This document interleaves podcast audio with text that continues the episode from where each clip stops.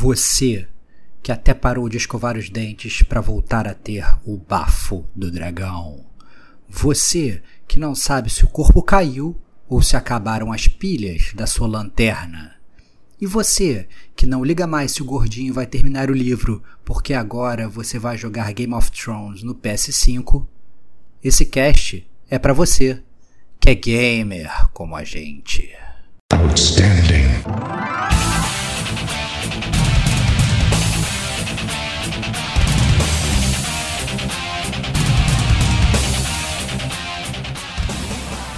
Rodrigo Estevão.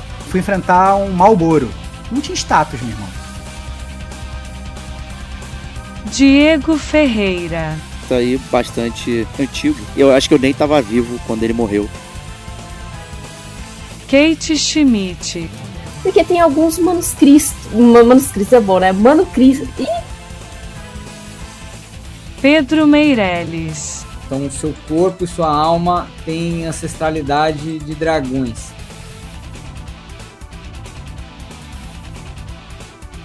Este é o gamer como a gente.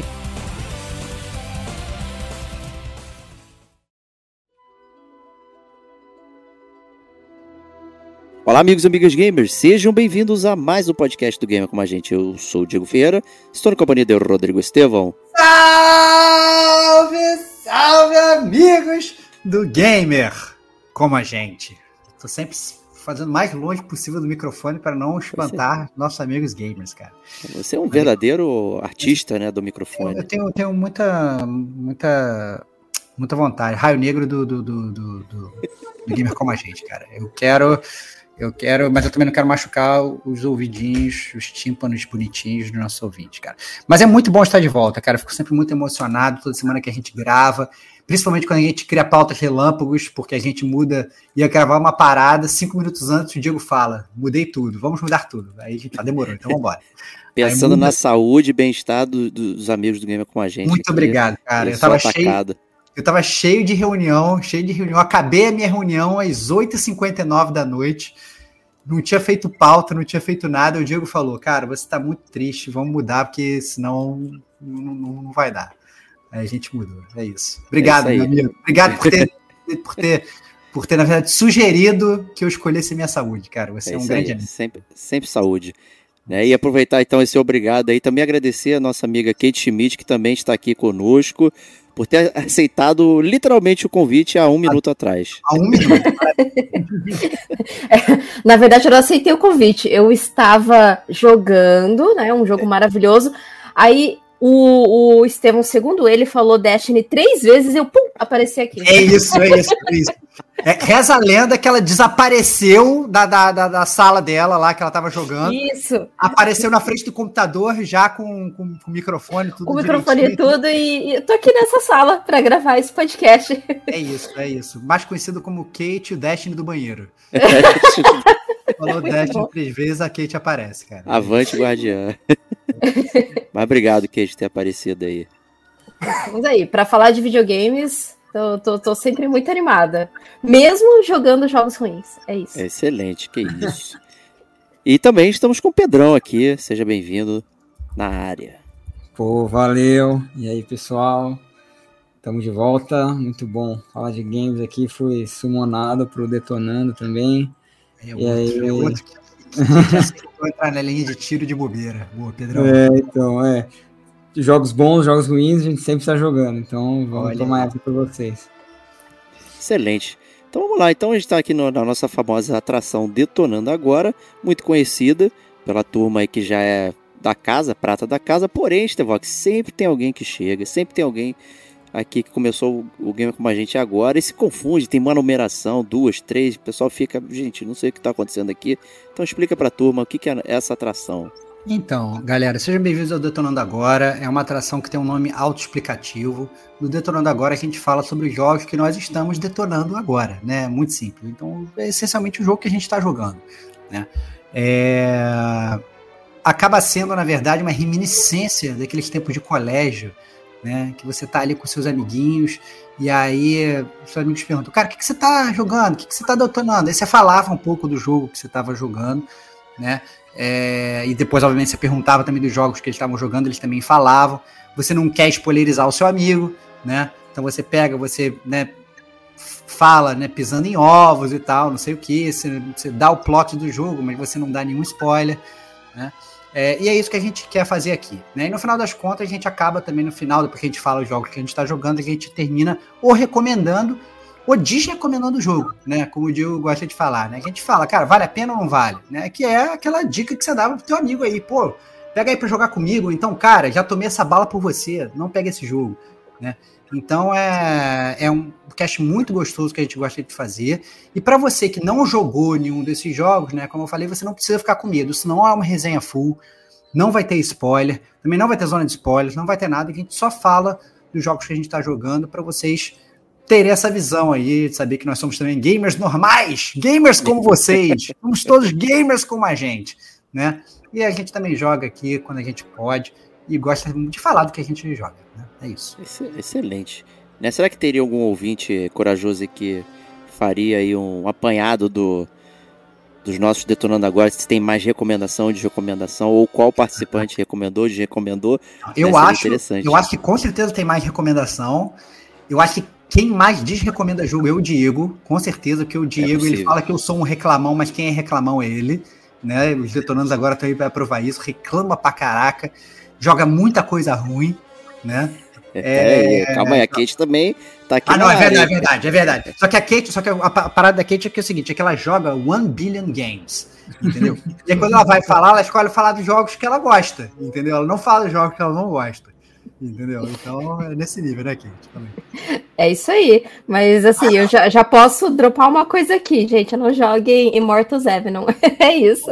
Olha aí, olha aí. Jogo extra cortando a, a, a, fila, né? Eu então... nem vou falar sobre, porque nem merece, sabe, o tempo de podcast para falar desse jogo. Caraca, eu só vim aqui para dizer que ele é muito ruim. Não que eu esperava alguma coisa dele, né? E o Estevani só deu risada quando eu falei Caraca, que ele era ruim. Muito bom. É aquela parada, né, cara? Tem alguns jogos que a gente vê de longe assim e a gente já sente o cheiro, né? é, cheiro, sente cheirinho, né? Mas a Kate, ela é guerreira. Ela, ela, ela, ela vai lá e tenta. Então, e a gente agradece, né? Porque ela toma um tiro pela gente também. Né? Exato. Né? É, é, isso aí. né? Então, isso vale a pena também.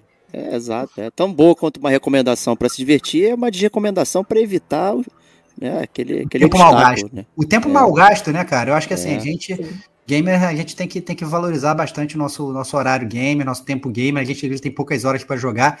Se alguém fala, olha, esse jogo aqui é ruim, né? Aí vai, vale a pena saltar fora, né? Então, é isso aí. Então, Stevox, quem vai primeiro aqui? Quer rodar a roleta dessa vez? Cara, aí? não, cara, eu vou, vou fazer o dedo inquisidor, cara. Dane-se. Que né? Quem vai começar primeiro é você, Diego que Batista isso? Ferreira, cara. Eu escolho você, meu Pokémon favorito, cara. Vamos vai lá. lá.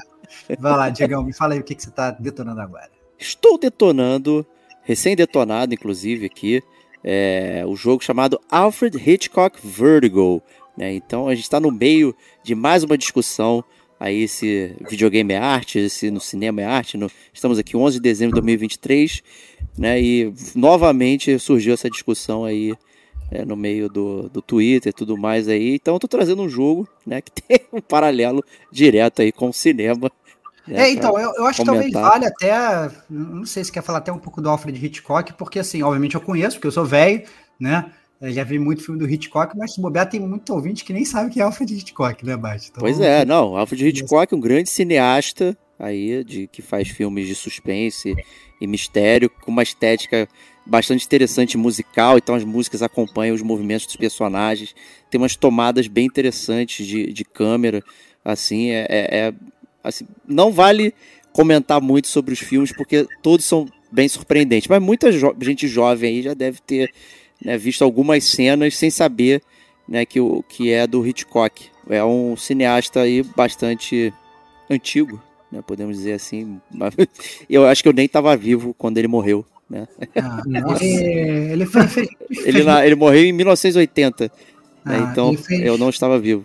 Ele fez muitos filmes famosos, ele fez Psicose, fez o próprio Vertigo aí. O Vertigo. Você está falando, fez Os Pássaros, fez Janela Indiscreta, fez Um Homem que Sabia Demais. Cara, o, cara, o Alfred Hitchcock fez muito, muito, muito filme maneiro, cara. Pô, é... tem muito filme. Aquele Disque cara, M para matar Disque M para matar. Disque M para matar. Cara, Disque M para matar é demais, cara. É muito cara. Eu, eu, eu recomendo muito se a galera é, tiver, tiver afim de ver filme antigo, não tiver, obviamente, é, mimimi do que, né, que o filme é antigo, eu acho que que merece merece investir no filme do Hitchcock. Com certeza, é, são filmes muito marcantes. Né? E eu não conhecia o Vertigo, né? Então aproveitei essa grande oportunidade aí para poder é, curtir a história do Vertigo né? E, e, tudo mais. E acabei até descobrindo que a história ela, ela tem paralelos, né? Assim, em termos de evento, mas não é a mesma história. É, então fica aí também como recado que o, o, o jogo ele não é um facsímile da história do, do Vertigo. Entendi. É, então, assim, mas quem viu o filme vai sacar quais são os pontos principais. Depois eu fui colar também para ver qual é. Eu não conhecia o filme, eu não tinha visto. Hum. E não fui colar. Primeiro eu joguei, depois fui colar quais eram, as diferenças. O nome do, do em português é A Mulher que Viu Duas Vezes, cara. Cara, adora. Ah, cara, essas traduções são demais, cara. O pior é que essa tradução entrega muito do plot. Olha aí, olha aí. Parece, é português de Portugal praticamente, entrega muito do, do plot aí da, do, do, do, do filme barra jogo. Ah, não, na é verdade, é... na verdade, a mulher que, vi, que viveu duas vezes é. Eu acho que é, um, é um, é nome em português de Portugal. Eu acho que o verde é, é o corpo que cai. É, tem, exatamente. O, é, por isso que eu falei, português de Portugal, que é cara de, de português de Portugal falar isso. É, eu acho que é um A mulher que viu duas vezes. É. É, é, é, o Vertigo é um corpo que cai, é isso mesmo. É, o corpo que cai tem a ver também com a história, mas não entrega tanto quanto esse outro aí do. Uhum.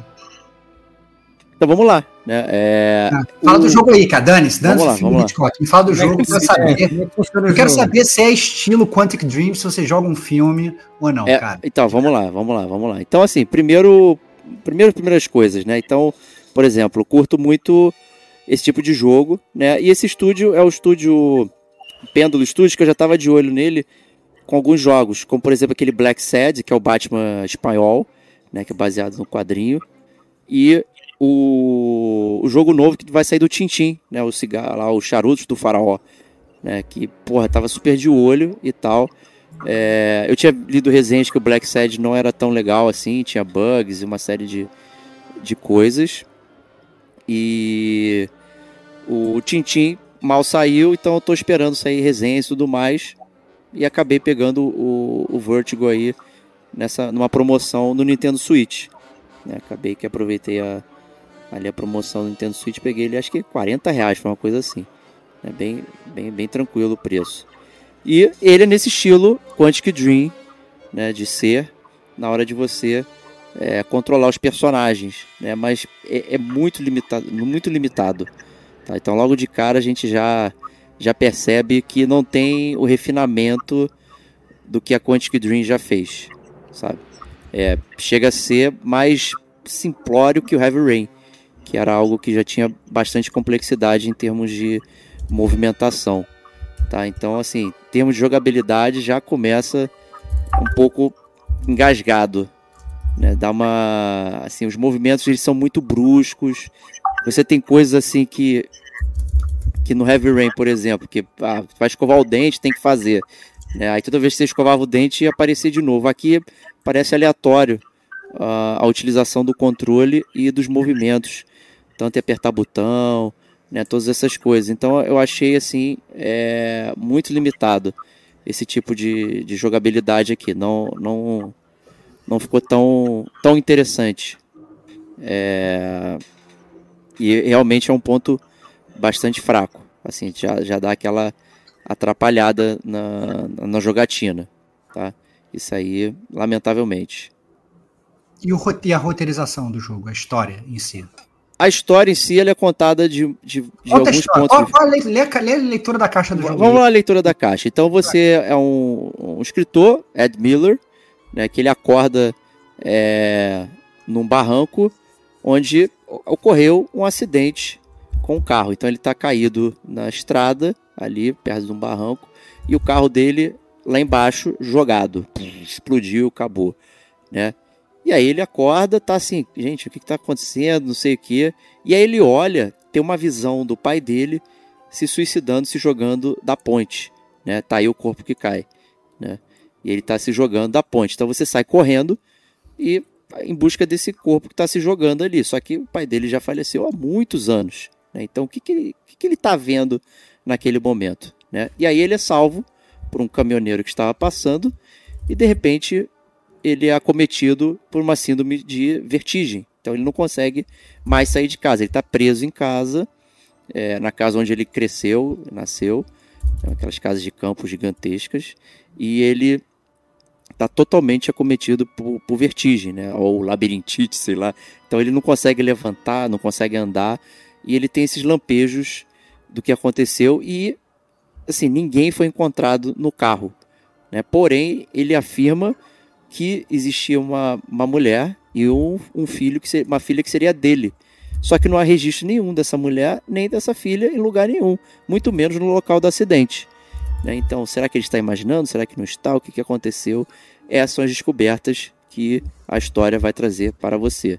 Né? Então é muito, muito bacana. Assim, a premissa, tu fica, pô, o que, que será que vai é, acontecer? Maneiro, a premissa é boa, pô. A premissa a é premissa, boa. A premissa é boa, ela vai passando é, de uma forma interessante para você descobrir. Eles usam um, um esquema de Remember Me, é, para quem jogou, é aquele jogo da Capcom, o primeiro da Dontnod, né, que a Capcom uhum. publicou, que você ia nos sonhos, né, e, e uhum. ia descobrindo através dos sonhos o que aconteceu. Aqui, né, você também joga com o Ed Miller, passando, escolhendo as coisas, movimentando o negócio. E você joga com uma psicóloga, a Julia é, Lomas, e ela usa regressão. Então você tem então como abordar os sonhos e hipnotizando o Ed para tentar ele relembrar o que aconteceu de fato. Então ele normalmente conta a história do jeito que ele lembra e depois ela hipnotiza e aí você tem que descobrir é, uhum. os, os pontos que ele não está prestando atenção através da história. E ela fica uhum. questionando e aí ele, pum, tem uma sacação, uma lembrança, é, na verdade, real. Né? Ele mascara uhum. a realidade com, com outras coisas.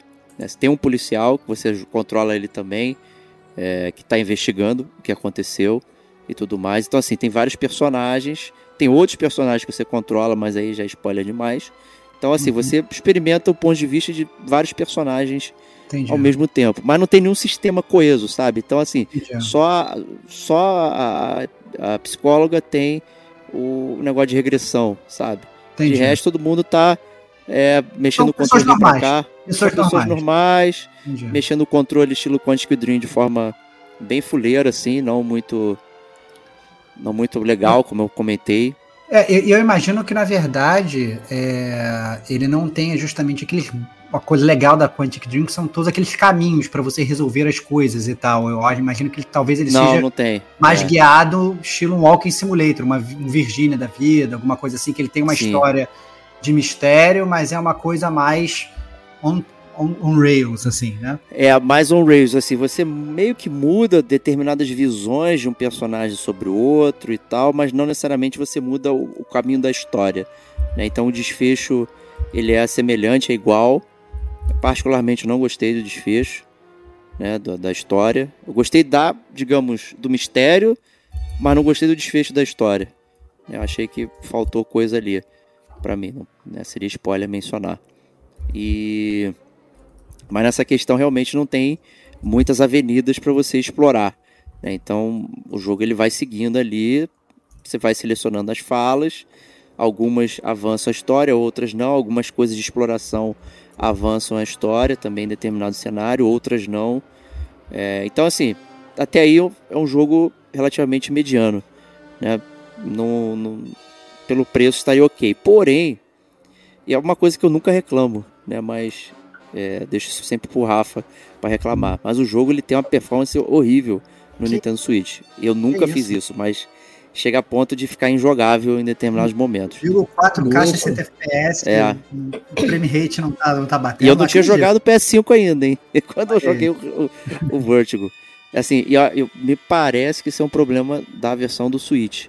Né? Então, é, a, você jogando na versão do, do controlinho, ela é um pouco melhor.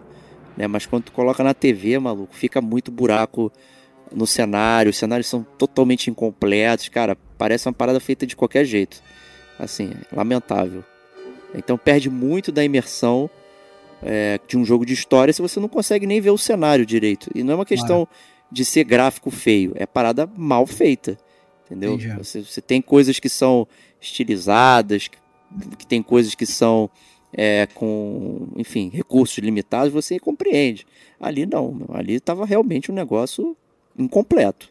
Mas você, acha, tinha... mas você acha que foi um problema do porte do Switch? Porque a gente já, tá, já viu isso algumas vezes, né? Assim, de o jogo que chega no Switch, ele dá, né, dá uma engasgada e tal, é. não sei o quê. É. Você acha que se você sair do Switch, o jogo ele melhora nesse sentido? Foi um problema do Switch ou você não conseguiu fazer essa análise, obviamente? Eu não consegui fazer essa análise. Eu acho que esse é um problema específico do Switch, mas eu não, eu não diria que melhora muito nas outras versões. Tá? Não vai ser uma parada muito é, caramba, pô, sei lá, no PS5, cara, não vai ter uma melhora gráfica absurda, porque parece realmente poucos recursos utilizados para esse fim.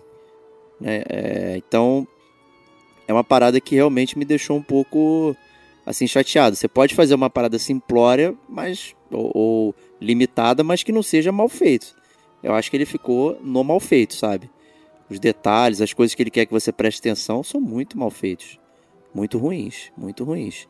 E aí você está falando de tudo, né? De um jogo que se propõe, por exemplo, a ter o um mistério e tal, pô, os rostos dos personagens, são as paradas assim que, cara, não tem justificativa para um jogo a, atual, né? Não, não, não tem como. Tem jogos mais simples que funcionam muito melhor nesse sentido. Então, assim, uhum. pô, Heavy Rain de PS3 tinha muito mais coisa. Tá certo? Tem um orçamento maior, mas, porra, você pega. Que, que hoje tem mais recursos, Heavy Rain é um jogo de 2010. Você tem mais de 10 anos para esse jogo aqui. E piorou? É. Né? As ferramentas hoje são mais acessíveis.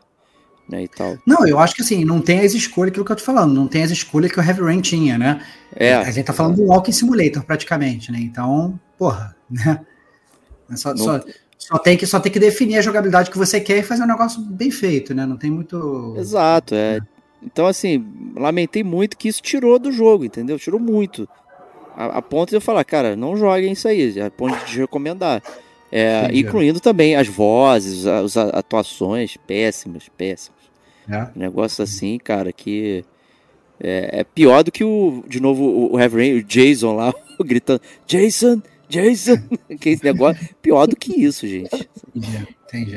Então, então, assim, então desrecomendado. Desrecomendado, não Mas, ó, digo Hum.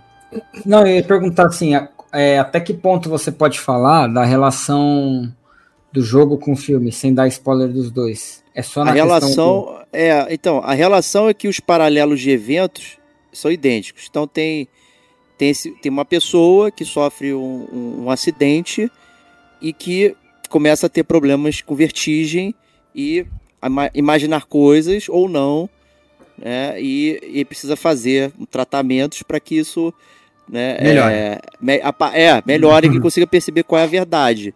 E uhum. nisso, coisas do passado retornam, né? Então, no caso do Vértigo do, do jogo, tem a esposa e uma filha que morreram ou não, existiam ou não, que caíram no penhasco, né? E no filme também tem o personagem que tinha morrido, que sumiu e volta, né? Então, assim, tem paralelos de acontecimentos, mas não é a mesma história nem os mesmos personagens. Tá? O que eles tentaram aqui foi tentar emular a, a história, né? o, a vibe, as sensações, os principais recursos. O título em português de Portugal entrega muita coisa, né? Então esqueçam esse título aí, se quiserem ver o filme, no caso. É... Mas fora aí. E a música, lógico, cara, a música, sabe? A música dá toda aquela sensação. Então, assim, tem coisas que levam imersão mas o jogo ele te tira muito quando tem as outras coisas, sabe? É, e a música é um fator essencial é, para uma obra Hitchcock, né? E aqui eles acertaram, pô, a música tá nos lugares certos, na hora certa, as surpresas. Só que aí você olha a cara do personagem às vezes não tem nem feição, né? nem, nem um olho de peixe morto. Né? É, é não ter feição, não ter, sabe, coisas mínimas para tentar fazer você entrar ali na, na história.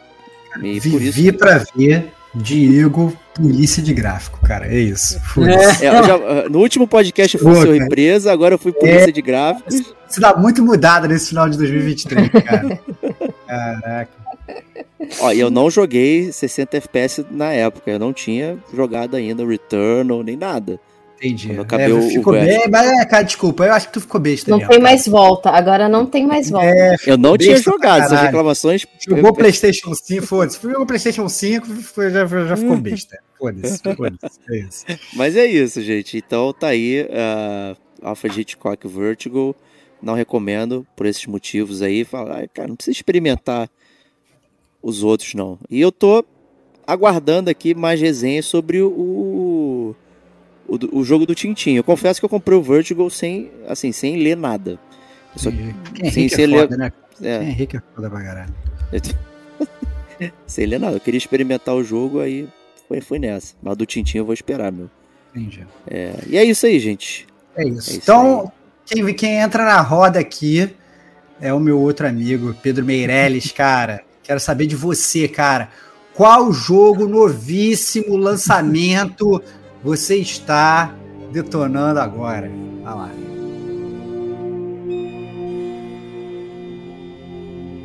Bom, é, o jogo que eu estou detonando agora é um AAA, acabou de ser lançado.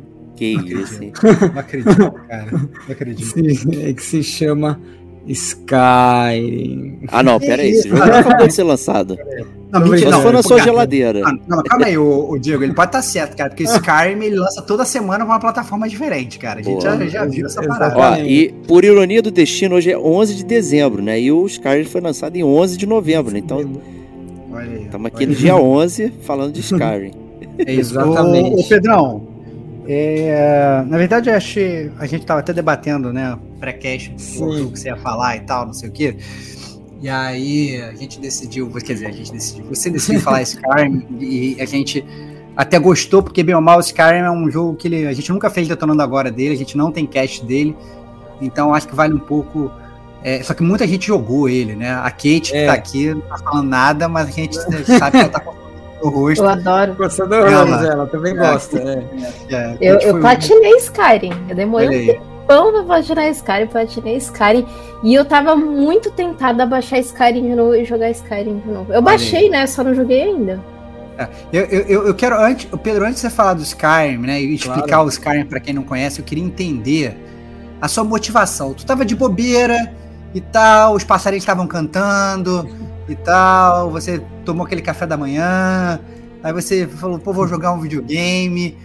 E aí, sabe, você tinha milhões de jogos de PS5, né? Você tinha vários jogos de PS4, você tinha jogos de computador, você tinha tudo para jogar. E você resolveu meter o Skyrim, inclusive que você já, já jogou, já zerou e tal, não sei o quê. Por que, cara? Por que que você resolveu fazer isso, cara? Me explica. Ah, então, não sei, cara. Eu tava de mudança. E aí eu tava pensando em algum jogo, não, não necessariamente novo, né? Mas ah, queria jogar algum jogo aí.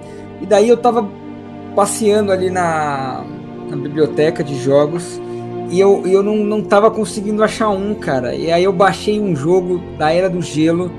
Até falei para vocês, pô, galera, tô achando o jogo. Baixei o da Era do Gelo, joguei, tipo assim, 10 minutos. Horroroso, a câmera muito ruim. Aí de repente eu passo ali e vejo Skyrim. Eu falei, não acredito. The Elder Scrolls 5. Aí meu coração fez. Tu, tu, tu, começou a, a bater mais rápido. Eu falei, não é possível. Daí eu falei assim: no PS5 eu ainda não tinha jogado. Então eu preciso ver como é que o jogo tá no PS5. Justo. E, a, e aí foi um, um sim às drogas, infelizmente. Aí não, Entrou pra jogar 5 minutos e tá jogando há 3 semanas, é isso. Exa exatamente, cara. Daí não, não, parei mais de jogar. Aí eu consegui importar meu save do um dos saves do PS4 pro PS5. Então não tive que começar do zero. E aí, cara, fui embora, fui fazendo as quests, fui fazendo as expansões, quest de expansão. E aí. Já era. Já era. Se já afundou. Era. Me afundei. É, me afundei já. Esse final de semana eu tava fazendo as quests da, da expansão que trata de vampirismo. Pô. Não, mas Vai. é. Fala, conta, é. conta aí, pra quem, pra quem, é, é, pra quem é, é um novato Skyrim. É. Fala aí, fala, fala um pouco do Skyrim. O que, que, é, o que, que é a história do Skyrim, cara? Então, o, o, Skyrim, ele é o. Na verdade, o título dele é The Elder Scrolls 5 Skyrim. Né? Skyrim, ele é o nome de um, de um. De uma província né, do continente, que é uma província que fica bem ao norte. Né? Uma região, né? Então, é uma região que é conhecida por montanhas geladas, árvores é, altas, né, esparsas, rios. Então é uma, uma, uma atmosfera meio desolada e com um cenário medieval clássico, né? E, e o jogo ele é da Bethesda, né, que recentemente lançou o Starfield, né? Então a jogabilidade é bem parecida, você pode jogar tanto em primeira quanto em terceira pessoa e ele começa é, com uma tela de customização de personagem, né, normalmente.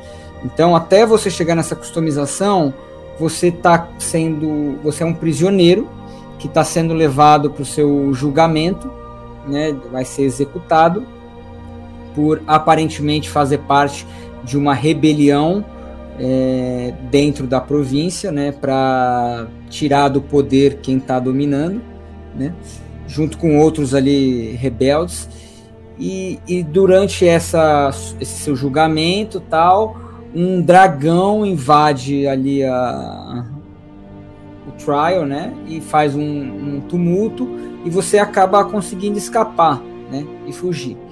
E no desenrolar dos, dos primeiros momentos do jogo, você descobre que você, na verdade, é um Dragonborn, que nós chamamos, que é o último é, de uma linhagem de dragões. Então, o seu corpo e sua alma têm ancestralidade de dragões.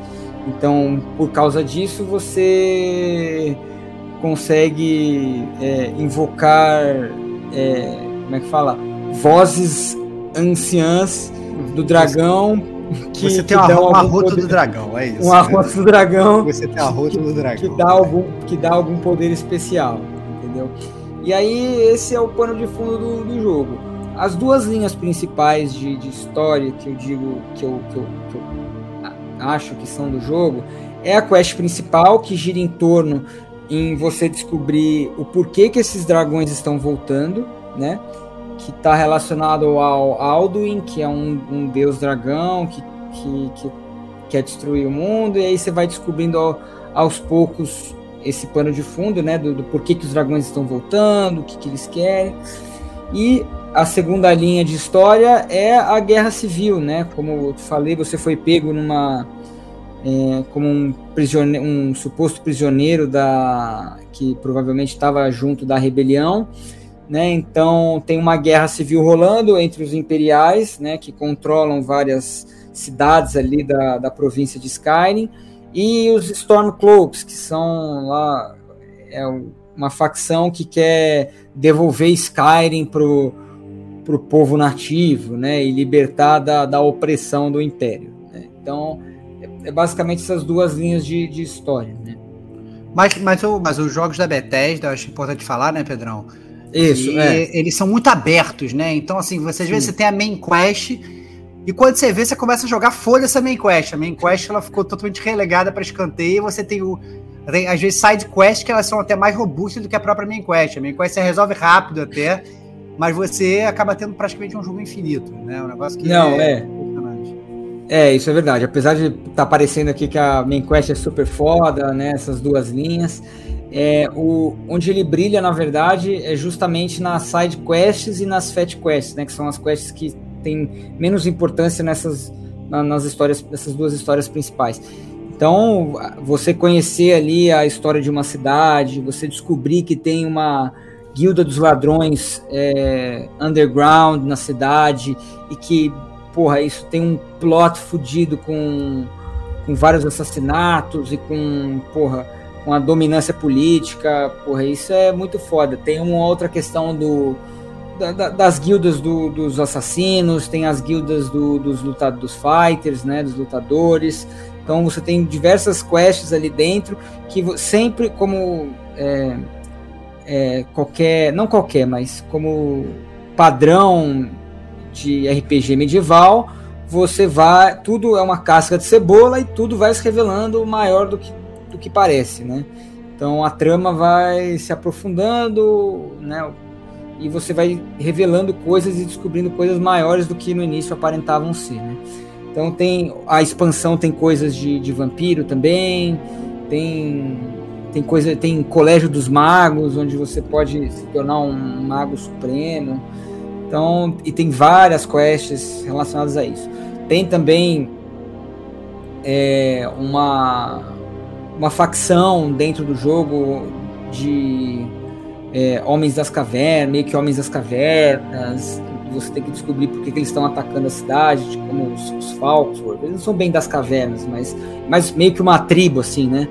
Que, que tá causando vários problemas. Então, assim, tem vários microcosmos dentro de Skyrim onde você pode é, se aprofundar muito, né? Que, que a trama é, é muito robusta, né? E, e daí e, e a árvore, aí falando um pouco da jogabilidade, né? Você tem uma árvore de jogabilidade que é, e, ao mesmo tempo que ela é sim, que ela pode ser simples, onde você pode ir de arco e flecha, espada e escudo, machado de duas mãos, por exemplo, ou até magia. É, você pode é, usar tudo isso ao mesmo tempo, entendeu? Então ele tem você, o, na verdade, ele funciona da seguinte maneira, né? você melhora à medida que você vai usando. Então você, para você ficar bom em espada, você vai sempre que usar, ter que usar a espada. Quer, você quer ficar bom em magia, você sempre vai ter que usar uma magia, né? Que aí elas vão se auto melhorando, né? Digamos assim. E aí você dentro da é, da sua árvore de habilidades, você vai escolhendo e evoluindo os pontos à medida que você vai aumentando sua própria proficiência, né? Em cada uma das árvores. E, e é muito muito vasto, né? Você tem diversas coisas, tem a, a parte de smithing, onde você pode fabricar armas, armaduras, tem a parte de enchanting, que você pode encantar armas, encantar escudos e equipamentos que, que dão status negativos nos, nos inimigos. Você pode conjurar, é, como é que fala? É, elementais para você, por exemplo, para te auxiliar em batalha. Você pode ser mestre em arrombar portas como um ladrão. Então o jogo ele é muito robusto em muito versátil, né? Muito, muito demais, muito, ah. muito, E não é, é nada difícil, né? É bem intuitivo. E eu, eu queria saber como é que está sendo essa experiência no PS5, né? Porque né, o Skyrim, como é que a gente pode falar? Ele não é um jogo novo, né? Não, é. O Skyrim é um jogo antigo, é um jogo de 2011, né? Então, assim, tem um jogo de 12 anos, né? E aí, a gente tá até falando aqui, o Diego, ele tava falando do, do Alfred Hitchcock, citou lá o Heavy Rain, que é de, do, também lá de 2010, sei lá, 2011, sei lá quando é que é. Tava falando, ó, o jogo era uma merda, mas funcionava melhor, né?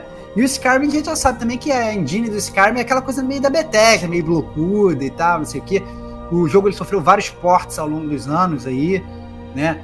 É, queria saber como é que tá sendo rejogar, assim. Você tá sendo polícia do gráfico, que nem foi o Diego aí, o Pedrão, ou, ou, tá, ou tá valendo a pena jogar. E olha que eu tô preocupado que a Kate tá, tá calada, ela tá assim com o vídeo fechado, eu tô suspeitando que ela já tá baixando, já tá jogando enquanto a gente tá, tá jogando.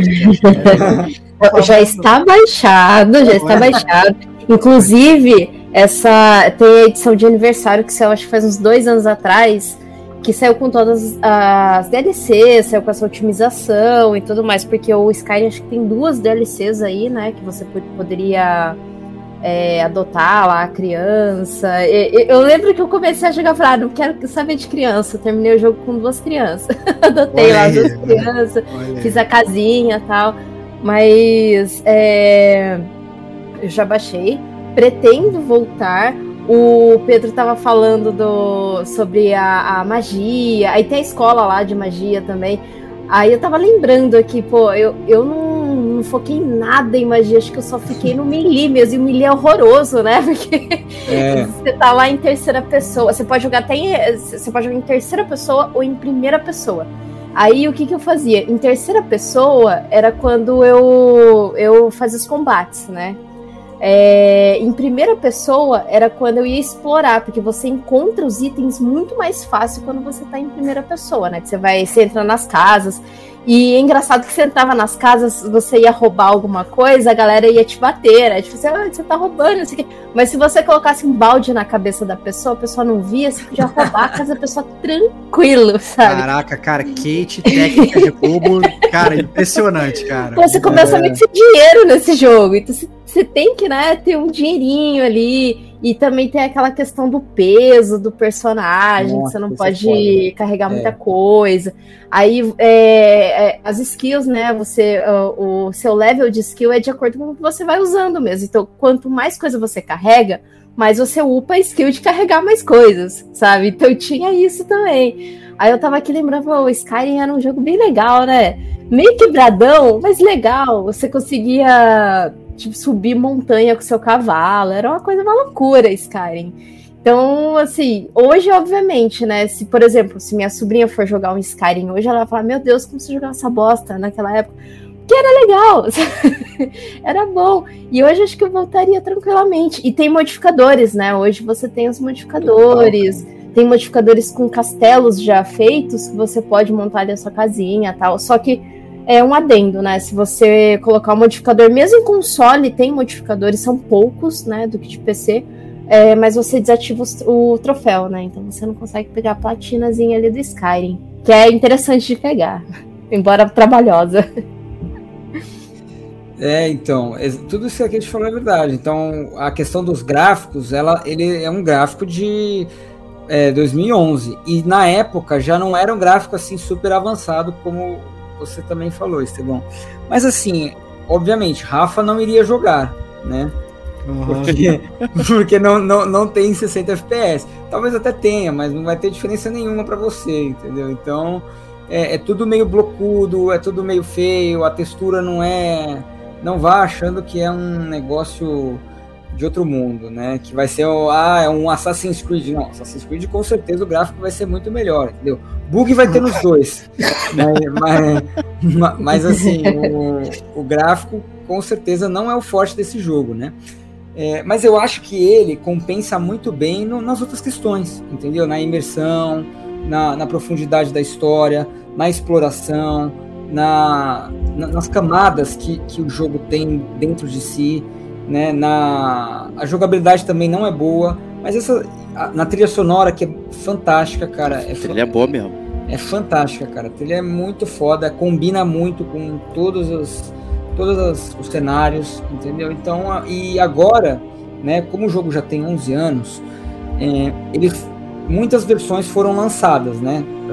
Ele começou inicialmente para PS3, PC e Xbox 360, e aí, ao longo dos anos, eles foram lançando para PS4, Xbox One, agora PS5, com todas as DLCs. Tem para VR também. Tem para VR. Ah, é, verdade. É. Então, assim, eles foram a cada iteração tentando otimizar, né? Então, para cada. É, como é que fala? Versão, você tem. É, tá otimizado, entendeu? Então, você vai estar tá com loadings mais rápidos, você vai estar tá com é, menos bugs, né? Ainda, apesar de ainda existirem. Entendeu? Vai estar tá com as quests vão vão estar tá menos bugadas, entendeu? Tudo NPC vai estar tá, não vai estar tá entrando na atravessando parede, entrando debaixo do, do uhum. chão, essas coisas, né? É, acontece ainda, mas é talvez em, em, menos profusão do que antigamente, né?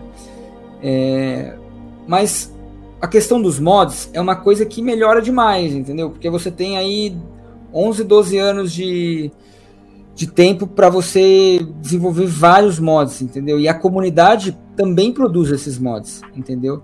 Uhum. Então, recentemente, é, tiver, teve um, a Bethesda, ela como é que colocou uma atualização dentro do jogo onde as pessoas podem lucrar com esse mod, né?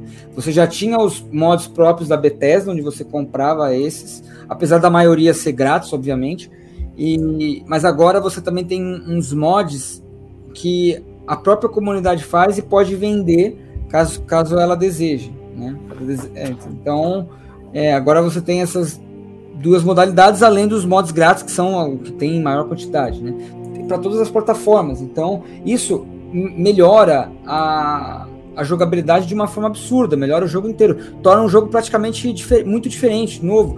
O, o, o, menu de armas e de itens, quando ele foi lançado, é, é, um, item é um menu bem zoado, bem zoado, entendeu? Que a qualidade de vida, como o Diego fala, não, ela não é muito levada em conta. E agora, com os mods, cara, o menu é muito mais organizado, muito mais fácil de acessar, muito mais tranquilo, entendeu? Então você economiza muito tempo. É uma coisa absurda. Então melhora muito a sua experiência. E inicialmente o jogo só tinha em inglês. Agora o jogo tem, tem já tem legenda em português.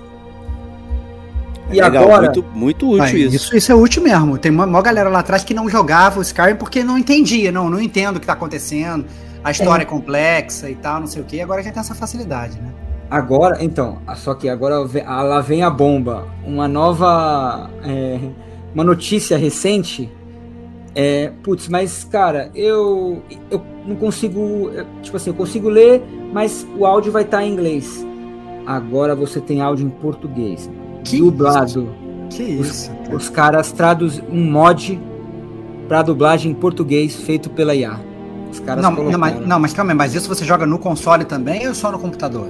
Cara, eu não, vi, eu não vi, eu acho que é só no PC, mas eu, eu não vi no PS5 ainda, mas vale dar uma olhada se tem.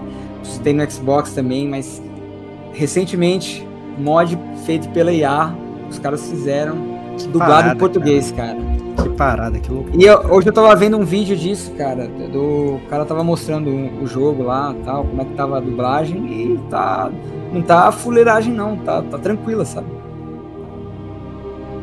É, esse, é, esse é o assunto é. do momento, nesse negócio aí de ah, dublando e traduzindo, o pessoal tá, né, tá levantando essa peteca aí pra ver.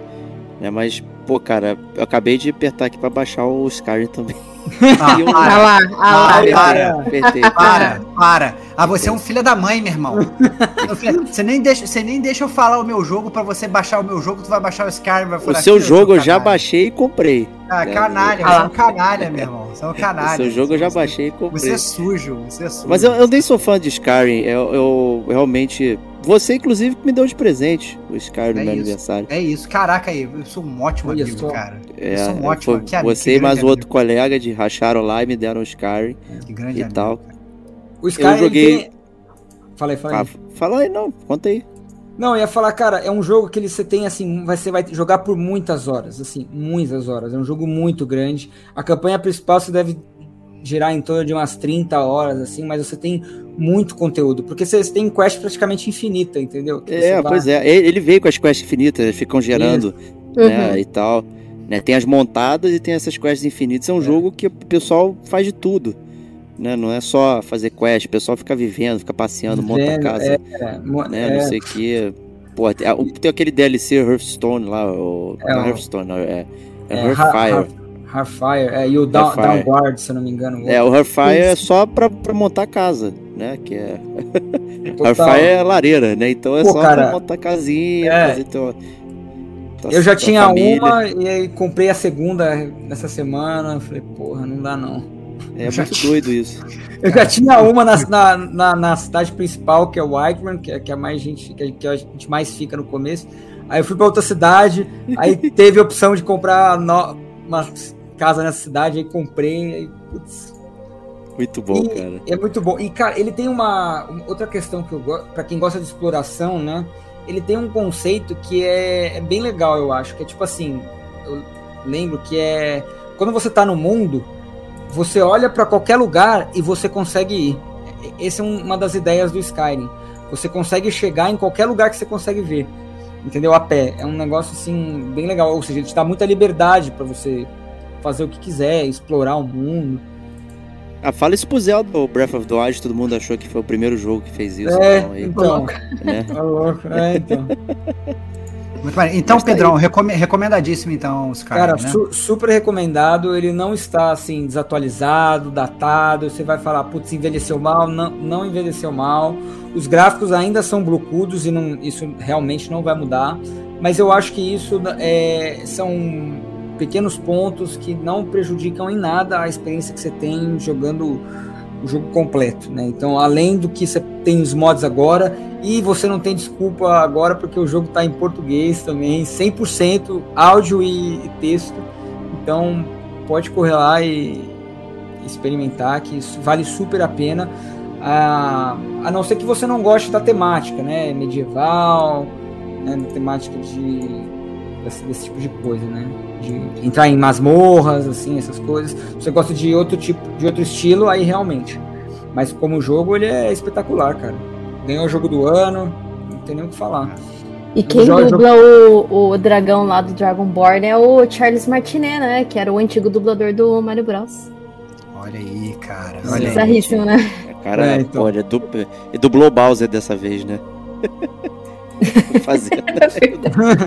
Fazer. Mas essa. é isso aí então. Tá aí, Skyrim Aniversário Edition aí. Pra tudo. Muito bom. E Stevox, que é o próximo aí, hein? Cara, o próximo eu vou. Assim, ela, ela tá calada, mas eu sei que ela vai falar muito agora. Até porque eu vou provocar. Eita. Eu quero ver se ela vai. E, essa eu vou assistir de camarote, não vou nem agora, dar meu Agora eu quero ver, eu quero ver se ela vai me convencer, cara. Tô, tô, eu, ó, eu sempre venho de coração aberto, cara. Eu sempre venho de coração aberto. eu quero que a Kate me convença agora. Kate! Kate Machine! Ah. Já invoquei o seu nome três vezes. Qual jogo você está detonando agora?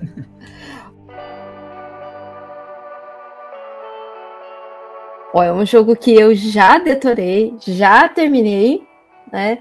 E platinei também. Olha aí. aí. Olha Qual aí. será? Oh.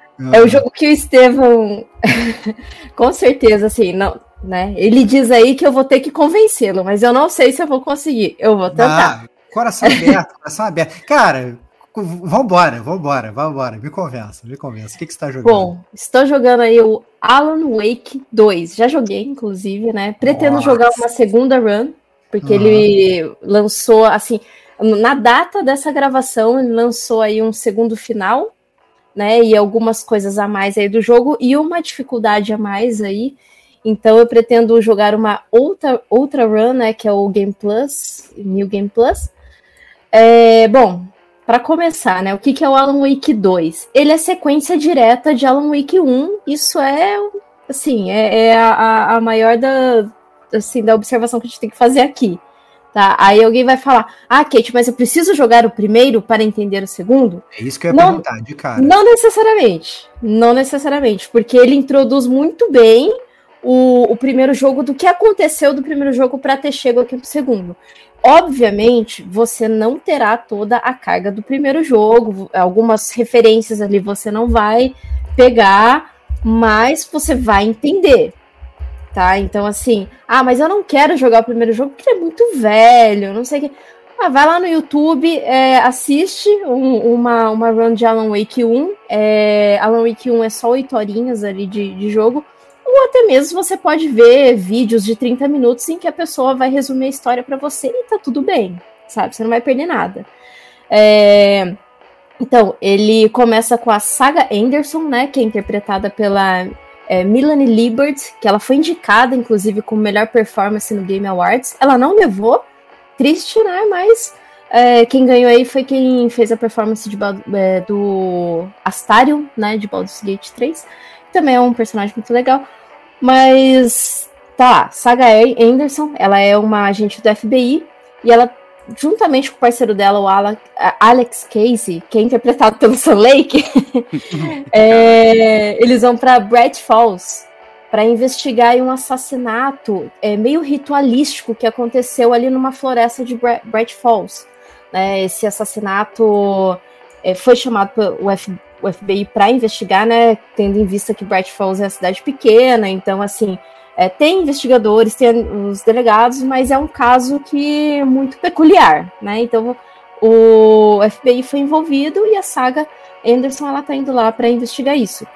É, a história ela acontece 13 anos depois dos eventos do Alan Wake 1. 13 Caraca, anos. 13 anos? Caraca, 13 que loucura. Ah, tá Cara, bom, tá é. bom. Tô e, e daí, já, assim, tô gostando. Ah é, é sabido ali Bright Falls que o Alan Wake sumiu, né? Ele tá desaparecido. Ninguém sabe o que aconteceu com o Alan Wake. Se você ele... quer saber o que aconteceu com o Alan Wake, é, escute o podcast Gamer Como a Gente. Boa. do Alan Wake. Exato. É isso. É, é. Exatamente. Você que não quer jogar o jogo, você Escute pode podcast. no nosso podcast que a É gente dá uma boa resumida ali da história também, né? Pro, É pro ouvinte que, tá, se quiser jogar, ouve ali.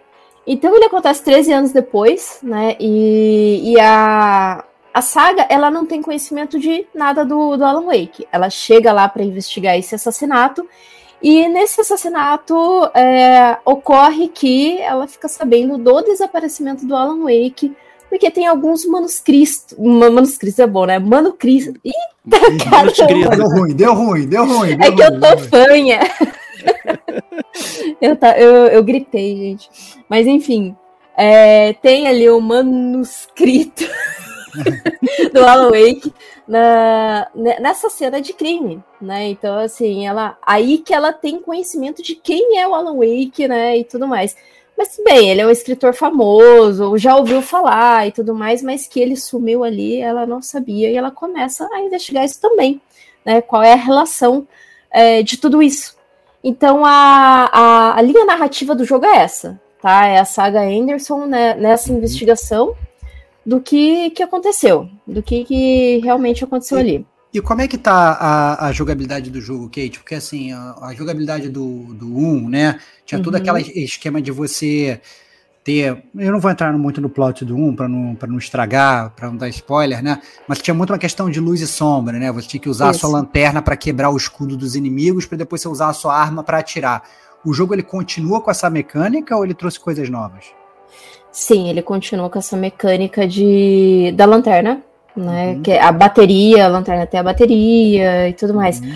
Porém, a- aqui no 2, ele não tem tanto foco no combate, tá? Você vai ter uma hora ou outra de combate, mas não vai ser aquela coisa do Alan Wake 1 que a cada, a cada cenário novo que você é, explorava, o que você descobria, você tinha aquelas, aqueles é, combates intermináveis, sabe? Maneiro, Chatos maneiro. que, que ficava muito tempo. Uhum. Então você tem. É uma hora ou outra mesmo. Você tá explorando um local, aí aparece um boneco no seu ouvido. Wake! Você leva um susto, filha da puta, assim, sabe? Meu Deus, sai daqui. Então, é, é uma hora ou outra mesmo, tá? É, é muito mais a, a questão narrativa, tá? E você explorar ali o cenário para você saber, é, é pegar mais pistas do que aconteceu.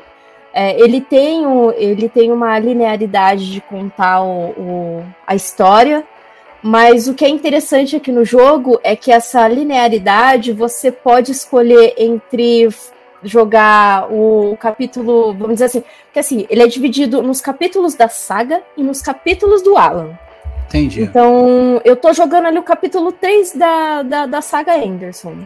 Aí vai ter um ponto do jogo que o jogo vai falar assim pra você: olha, você já pode alternar pro Alan se você quiser. Ah, uau. Tá. Então você, você alterna na hora que você quiser. Na hora que você quiser. E essas, é, essas alternâncias, elas acontecem em pontos de salvamento do jogo, tá? No, no Entendi. safe, no safe place ali do, do, do jogo.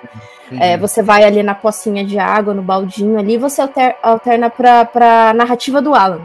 Tá? Uhum. Então, por exemplo, o que eu achei legal nesse sentido é que, por exemplo, eu tô jogando com a saga, eu tô no capítulo 5 da saga, mas eu paro e penso, mas o que que tá acontecendo no, com o Alan mesmo, né? Deixa eu voltar um pouquinho ali no Alan pra ver o que tá acontecendo com ele. Aí você vai lá no capítulo 2 do Alan, por exemplo, sabe? Então você joga ali o capítulo do Alan, tal, tal, terminou o capítulo dele, aí vai iniciar o capítulo dele de novo.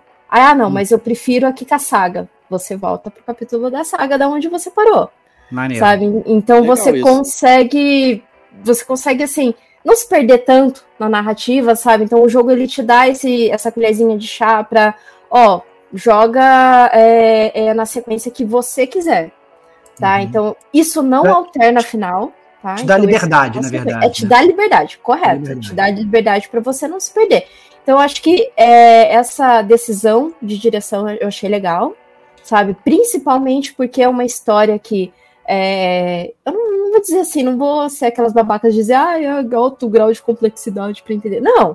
É, é uma história que dá para você entender tranquilo, mas uhum. que às vezes você pode se perder, porque, cara, é, é, aquilo que a gente sempre fala aqui no podcast. A gente não tem tanto tempo para jogar. É então, isso. se eu jogo uma horinha hoje, no dia seguinte eu não sei se eu vou conseguir jogar uma horinha. Ou se eu vou conseguir jogar videogame. Se eu uhum. volto daqui uns dois dias, eu não sei mais o que tá acontecendo, sabe? Então, assim, se eu consigo fazer essa alternância, eu já tenho um pouco, eu já consigo organizar um pouquinho ali o, o, o a história, sabe? Então, uhum. fica mais boa. Então eu achei legal o jogo te dar essa colherzinha de chá. E outro de destaque que eu achei muito legal também é que a saga, por ela ser uma investigadora do FBI, ela tem o, o, entre aspas aí o plano astral dela, né? O plano astral dela é que ela ela fecha os olhos ali e ela consegue pensar na, como se ela entrasse na própria cabeça dela. É, ela tem um quadro de pistas e conexões de pistas. Então você consegue acessar esse plano astral dela o momento que você quiser. Você uhum. aperta ali o, o, o, o, Acho que é. Eu acho que no, no DualSense ele é o. Como fala aquela partezinha do touch do, do controle? É Sim, o pad, né?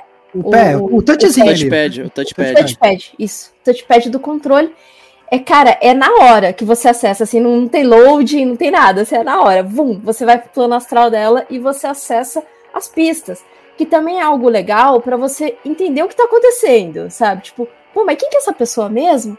É que nem o, o livro do Game, Game of Thrones, que você precisava ir lá, ali atrás para lembrar quem que eram as famílias, você já tava perdido pra caramba, quem que é essa pessoa aqui mesmo? Então você entra ali no plano astral da saga e você consegue acessar as pistas e as conexões.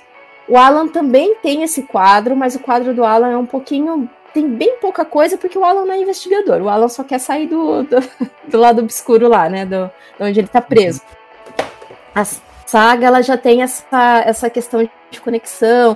Ah, em Cauldron Lake é, tem aconteceu isso, isso, isso. Eu falei com essas pessoas. as conexões dessas pessoas com essas outras pessoas é isso, isso, isso.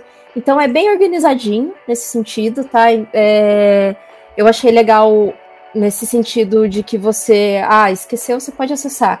E sempre que você descobre uma pista nova, você vai nesse quadro e você vai ticar essa pista, né? Você vai colocar essa foto no quadro. E daí, quando você põe a foto no quadro, ela faz um comentário. E, e, e daí escreve a, a, lápis assim, tá, tá, tá, embaixo da, da foto. Ah, é isso, isso, isso. Sabe? Eu não vou falar tanto porque, cara, é muito. Claro, sem spoiler, sem spoiler, sem spoiler. Esse tipo é muito spoiler, sabe? E, e, e daí, né, nessa, nesse próprio plano astral da saga, é onde você faz o, os, os, seus upgrades também, né? De algumas coisas. Mas upgrades são poucas coisas, tá? Calma, Diego, é tranquilo. Não é árvore de habilidades, tá? É só uns upgrades bem tranquilos mesmo, bem, bem de boa. Que se você jogar no trivial nem faz tanta diferença. Opa, sabe? é comigo então, mesmo. Então é, é, é, é bem, bem, bem de boa mesmo sabe? Eu gostei então... desse esquema aí do Palácio da Mente aí e tal, Cara, é sempre bom. É, e é, é interessante incrível. ter colocado uma jogabilidade dela diferente do, do Alão lá também, né? Sim. Pra ficar sim. nesse esquema. É, e e o, o, bacana também é que mais pra frente você entende, né? Ele explica mais sobre esse plano dela e tudo mais. A, a, a narrativa, ela tem, tem algumas poucas pontas soltas, mas eu acredito que essas poucas pontas soltas, elas vão se conectar nas duas DLCs que já estão confirmadas para o jogo, né? Então, assim, é... Eu tava me convencendo 100% até agora. Poxa, mas, mas é pouco. Quando... Não, não, é porque esse negócio de ponta solta é aquele negócio. Aí a Remedy não vai lançar DLC, ela vai lançar um outro jogo onde vai fechar essa ponta solta no outro jogo. Mas, e, não, mas... mas... será que não vai fechar com esse final novo também aí? Que, que lançaram o final é, novo, né? Ser, então, eu tô torcendo pra eles terem feito o, o Mass Effect, né? Que lançou lá o Mass Effect 3, afinal era a bomba, eles foram lá fizeram o final novo, ó. Tá aqui o final aqui. Não, não assim mentira, assim... isso aí é o mesmo final, só que mais explicado. Então, então é, pois é, isso, é não isso é um final precisa, novo. Pô. É isso não, que a gente precisa. Não, não é tipo aquela, aquela ponta solta de. Sabe aqueles, aquelas séries que fazem aquela pausa de Natal ou aquela pausa de Thanksgiving? Uh -huh. Não é, não é esse tipo, esse tipo de ponta solta, sabe? É, é uma coisinha ali que. Ah, se a gente destrinchar, dá, dá pra, pra inserir mais coisas aqui nessa narrativa, sabe? Uhum. Porque o, o jogo todo, ele ele tem um, um fechamento bom, sabe? Ele tem um, um interligamento muito bom. Ah, o jogo ele continua com músicas assim incríveis, incríveis. Cada, uhum. cada final de capítulo tem uma música, né? E as músicas elas já elas dá para você ouvir no, no, Spotify, o próprio a própria Remedy disponibilizou essas músicas.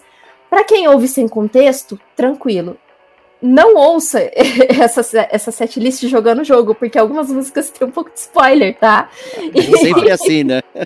então, ouça essas, se estiver jogando, evita de ouvir as músicas no a setlist.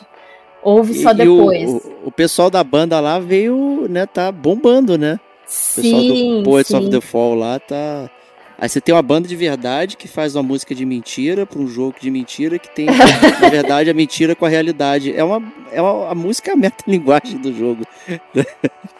Sim, e, e para quem jogou o Control, tem uma parte do Control do Labirinto que é, que é uma parte musical excelentíssima que quem gostou daquela parte no Alan Wake 2, você vai ter assim, ó, uma entrega de bandeja maravilhosa ali do, do, do Alan Wake Oba. 2, que você vai ficar impressionadíssimo, cara, muito bom. Eu não vi nenhuma é... música do Alan Wake 2 que e pra Ótimo. mim isso é spoiler. Eu não quero saber de nada. Nem veja. Eu, eu não recomendo, assim, real, para quem não jogou e pretende jogar, ouvir as músicas ou, ou, ficar procurando muita coisa, sabe? Porque você vai tomar spoiler é, de graça. E esse jogo, o bom dele é você descobrindo as coisas, sabe? É uhum. você fazendo as interligações e tudo mais. Aí tem sempre a pergunta: o que, que esse jogo tem a ver com control? É, ele tem algumas referências de citar a FBC, tá? Que é aquela a Federal Bureau Control, né? Que eles controlam os, os eventos e tudo mais. Para quem jogou Control sabe é, mais ou menos do que se trata. Mas ah, eu não joguei Control, Kate. Eu vou entender? Vai, porque você encontra, você encontra algumas coisinhas ali que ele explica bem por cima, mas ele explica, sabe? É, mas fica tudo muito mais legal, tipo, aquele meme do Leonardo DiCaprio no filme apontando pra TV. Pô, eu vi isso, sabe? Eu lembro disso.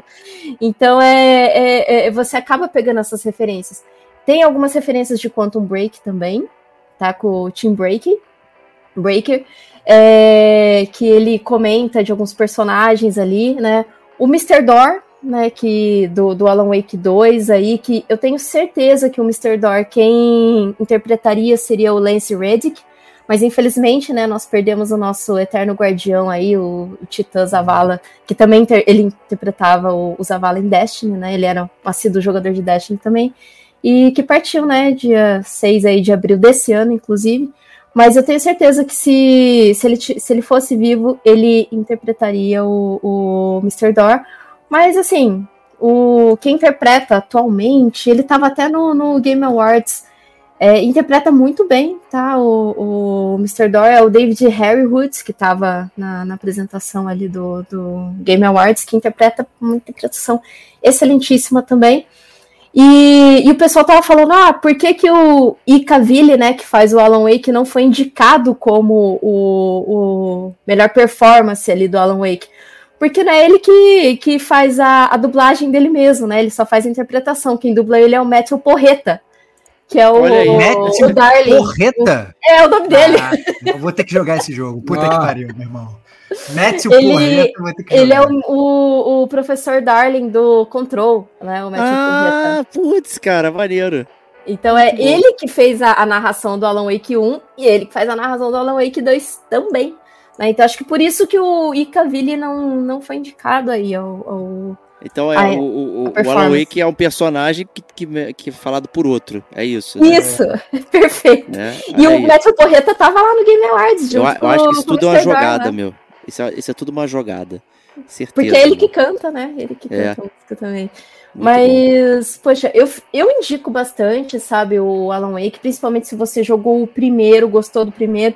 Se você não gostou do primeiro, não indico tanto, tá? Mas assim, eu digo que teve mudanças, bastante mudanças, ele tá muito mais é, focado no, nesse sentido de narrativa sabe? E tem muita coisa ali no jogo que você vai descobrindo, que você, poxa, que você vai. Você fica um pouquinho perdido no sentido de, tipo, ai, cara, será que é isso mesmo? Aí você começa a pensar, será? Será? Será?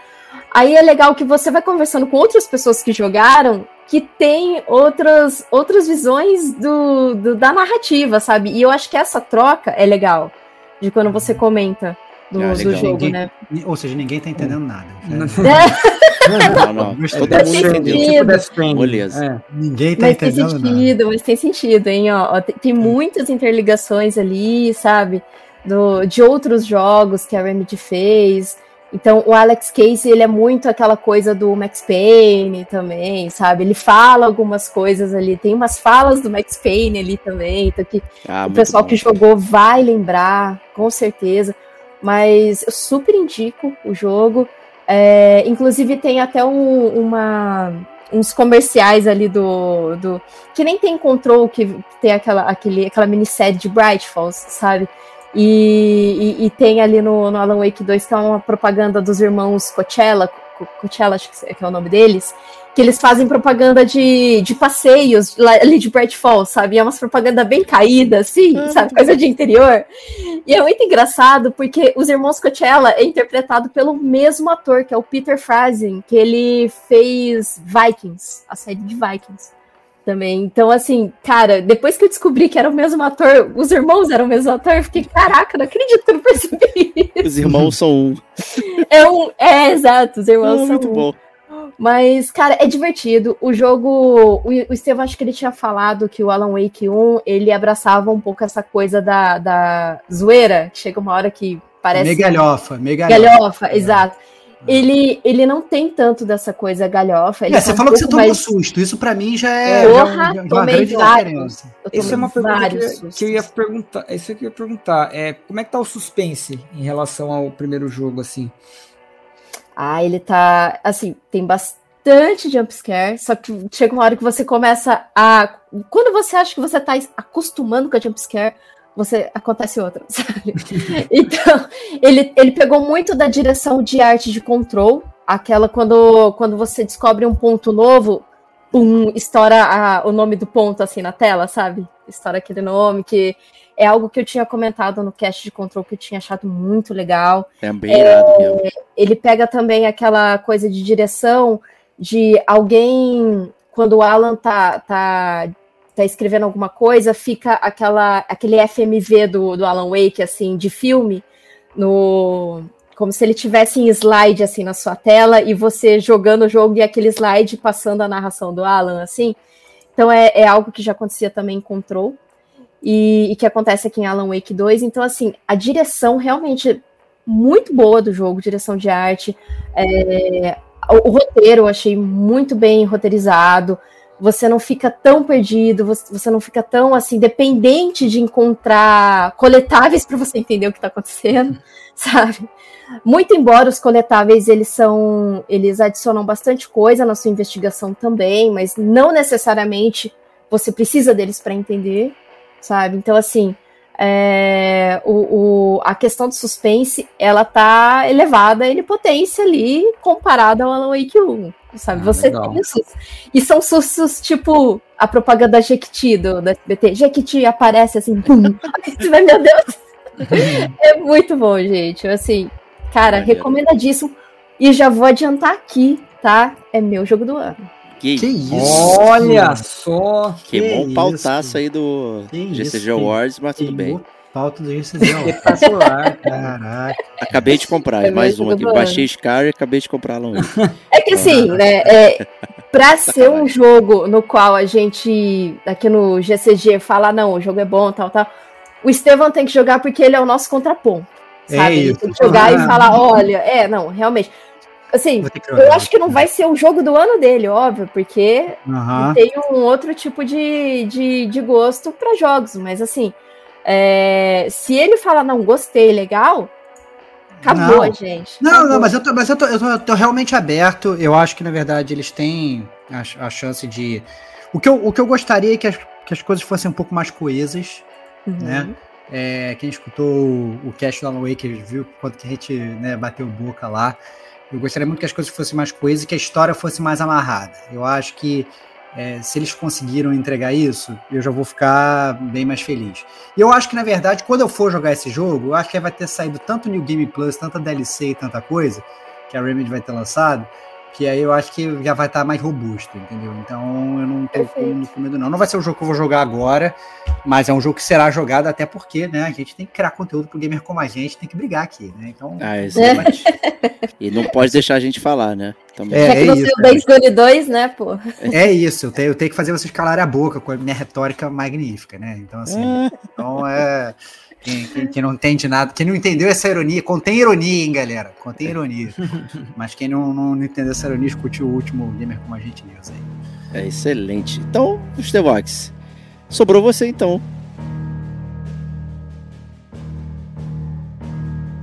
Cara, Aqui. sobrou eu. Resta um, né, cara? Resta, Resta um. um.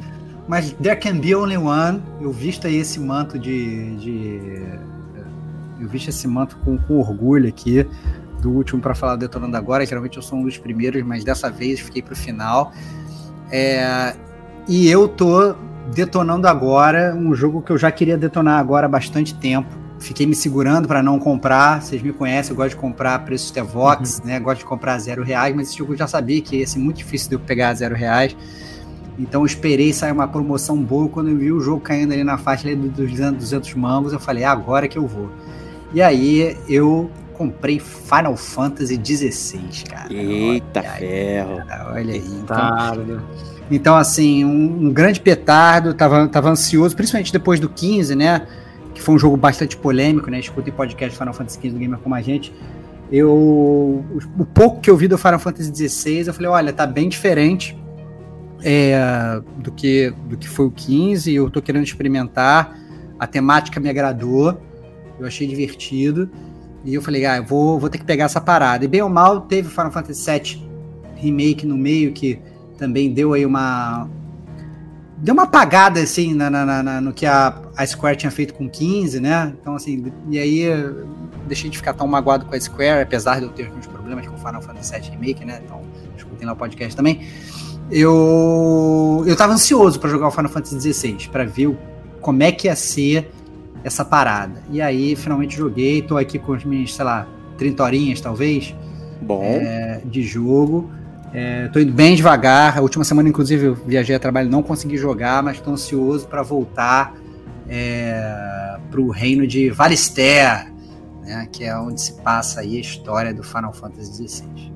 Não vai fazer igual a Kate, né? Falando, não, já tô quase perto do final e vai checar os capítulos e. Não, não, não, vou, não vou checar capítulos, não tô me spoilerizando em absolutamente nada, não Opa. quero checar capítulos, eu tô gostando. Eu tô, cara, eu tô gostando.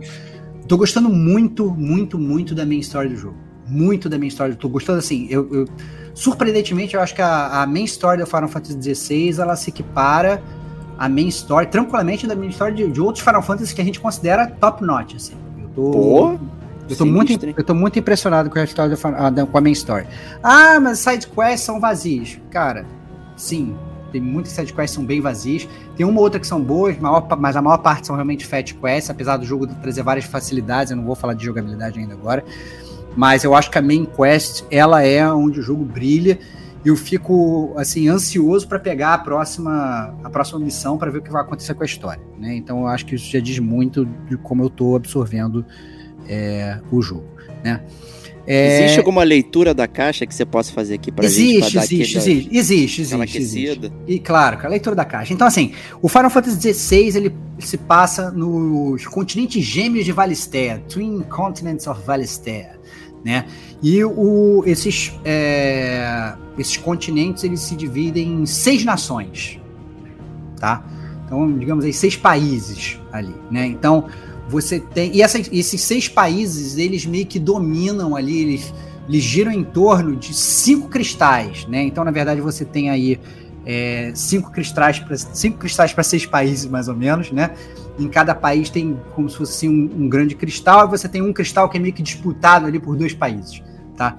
Então você tem o Sacro Império de Sambrek, que ele, ele domina o cristal da cabeça do dragão. Esses cristais eles são gigantesco. Imagina um cristal do tamanho do, do pão de açúcar, assim, uma montanha Opa. é um cristal, né? Então, Claramente tem... a referência aos cristais clássicos do Final Fantasy também. É, exatamente, exatamente. Então, assim, então você tem o, o, o Sacro Império de Sunbreak com, a, com o cristal que é a cabeça do dragão.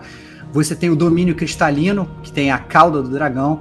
Você tem o reino de Wallow, que tem, que tem a espinha do dragão. você tem a República de Dalméquia, que tem a presa do dragão, é, e você tem o, o Grão-Ducado de Rosária e o Reino de Ferro, que eles meio que disputam ali o bafo do dragão, né, o sopro do dragão. Então, é. Dragon's Breath, né? Então, você tem esses, esses, esses cristais ali gigantescos e esses reinos ali que eles meio que, que, que giram ali em torno daqueles cristais. E os cristais são fundamentais no jogo porque os cristais, bem ou mal, como já, já é uma, uma rotina do Final Fantasy, eles trazem um pouco de mágica ali para aquela, aquela galera, né? Então, essencialmente, é, a, as pessoas elas vão meio que lapidando aquelas montanhas, né? Tirando cristais daquelas montanhas e com esses cristais elas executam mágicas, né? Uhum. Mágicas que ajudam o mundo a gerenciar no dia a dia. Então, sei lá, eu tenho um fosso, eu quero encher o fosso de água. Eu vou pegar esse cristal, eu vou botar assim em cima do fosso, vai cair água e vai, vai encher o fosso ali, entendeu? Então, essencialmente, você tem ali, é, é, digamos, a, a, os cristais funcionando no dia a dia do, do, do, daquele mundo ali de Valistéia. Todo mundo usa, usa cristal para tudo, tá? Beleza. É, então, para você usar mágica, você precisa de cristal. A não ser que você seja um outcast, a não ser que você seja uma pessoa, na verdade, que está à margem da sociedade, a não ser que você seja uma dessas. Você tem várias pessoas ali que elas conseguem executar mágicas sem, o, sem os cristais. Mas por incrível que pareça, essas pessoas elas são consideradas a escória da sociedade. Oh. Entendeu? Elas, elas, são os escravos, elas são os caras que eles têm que andar de cabeça baixa, eles são os caras que são, sabe, são, e, e, o jogo ele gira muito nessa temática social de você ter uma classe dominante, né? Que é a classe que, na verdade, que usa os cristais, e você tem a classe dominada, que são essencialmente as pessoas que conseguem usar mágica sem usar os cristais. Tá? É tipo os drogados, então, se tivessem ganhado, né? Aí, é, é, né? é, mais ou menos, mais ou menos. É porque mas o cristal é, que faz você usar as paradas, né? É, e aí e você tem, na verdade, assim, é, é, são claramente ali duas caixas e tal, não sei o quê. As, uhum. as pessoas que elas, elas usam é. Elas usam, elas usam mágica sem os cristais, elas são inclusive tatuadas, assim, marcadas, para você saber que, olha, não, essa pessoa aqui, ela é diferente, ela tem um nível mais baixo e tal, não sei o quê. Então tem tudo uma, uma questão de uma crítica social no jogo, né?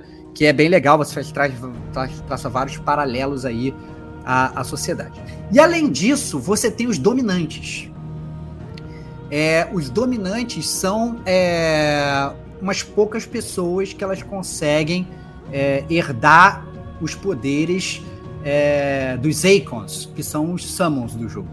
Né? É, os dominantes, eles são o contrário, na verdade, eles são os grandes governantes. Então, se você for olhar para esses países aí, cada um tem como se fosse aí, um dominante é, que quando ele nasce, fala assim, olha só, esse cara aqui ele herdou o poder da Fênix. Esse cara aqui ele herdou o poder do Odin. Esse cara aqui ele herdou o poder do Bahamut e tal. E esses caras são, digamos ali, os grandes. É, é, vou falar presidente, mas são os líderes daqueles países, estados ali uhum. e tal, que, que governam aquilo ali. Então você tem todo aquele negócio, né? Todo mundo esperando ali sair uma, sair uma nova geração, ah, pô, sair uma nova geração e tal, não sei o quê e eu herdei o poder do coisa, eu vou dominar aqui essa, essa, essa, essa nação, né?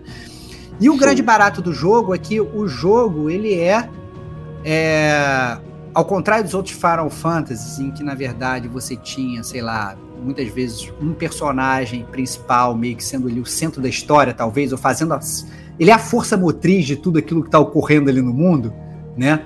É, a história do mundo ela vai correndo. Você, óbvio, é uma parte relevante da história do mundo. Você acaba influenciando na história do mundo, né? Mas é, você não é o principal. Então, assim, esses reinos eles estão todos em guerra. É, eles estão todos em guerra porque ao mesmo tempo que você tem esses reinos aí, você tem uma praga que é a Blight, né? Isso tudo que eu tô falando é, é o pano de fundo do jogo, não tô dando spoiler nenhum, tá, galera? Tipo, literalmente. É o New Game, 5 é, horas de, de, CG, né? Não, não, não, é, não, literalmente, esse jogo é um jogo que ele tem muita CG. E, e, às vezes você senta, assim, parece Metal Gear 4. Você senta e você tem ali minutos de CG rolando e te, e te explicando a história. Né? E aí você tem a, a Blight, que é uma praga, que pensa que assim, que é uma, uma seca né? Então o terreno vai ficar uma seca mágica. Ninguém sabe por que, que aquilo está assolando os países. Então você tem uma seca mágica que, que você chega num lugar que você não consegue plantar, fica tudo cheio de cinzas, fica tudo zoado ali.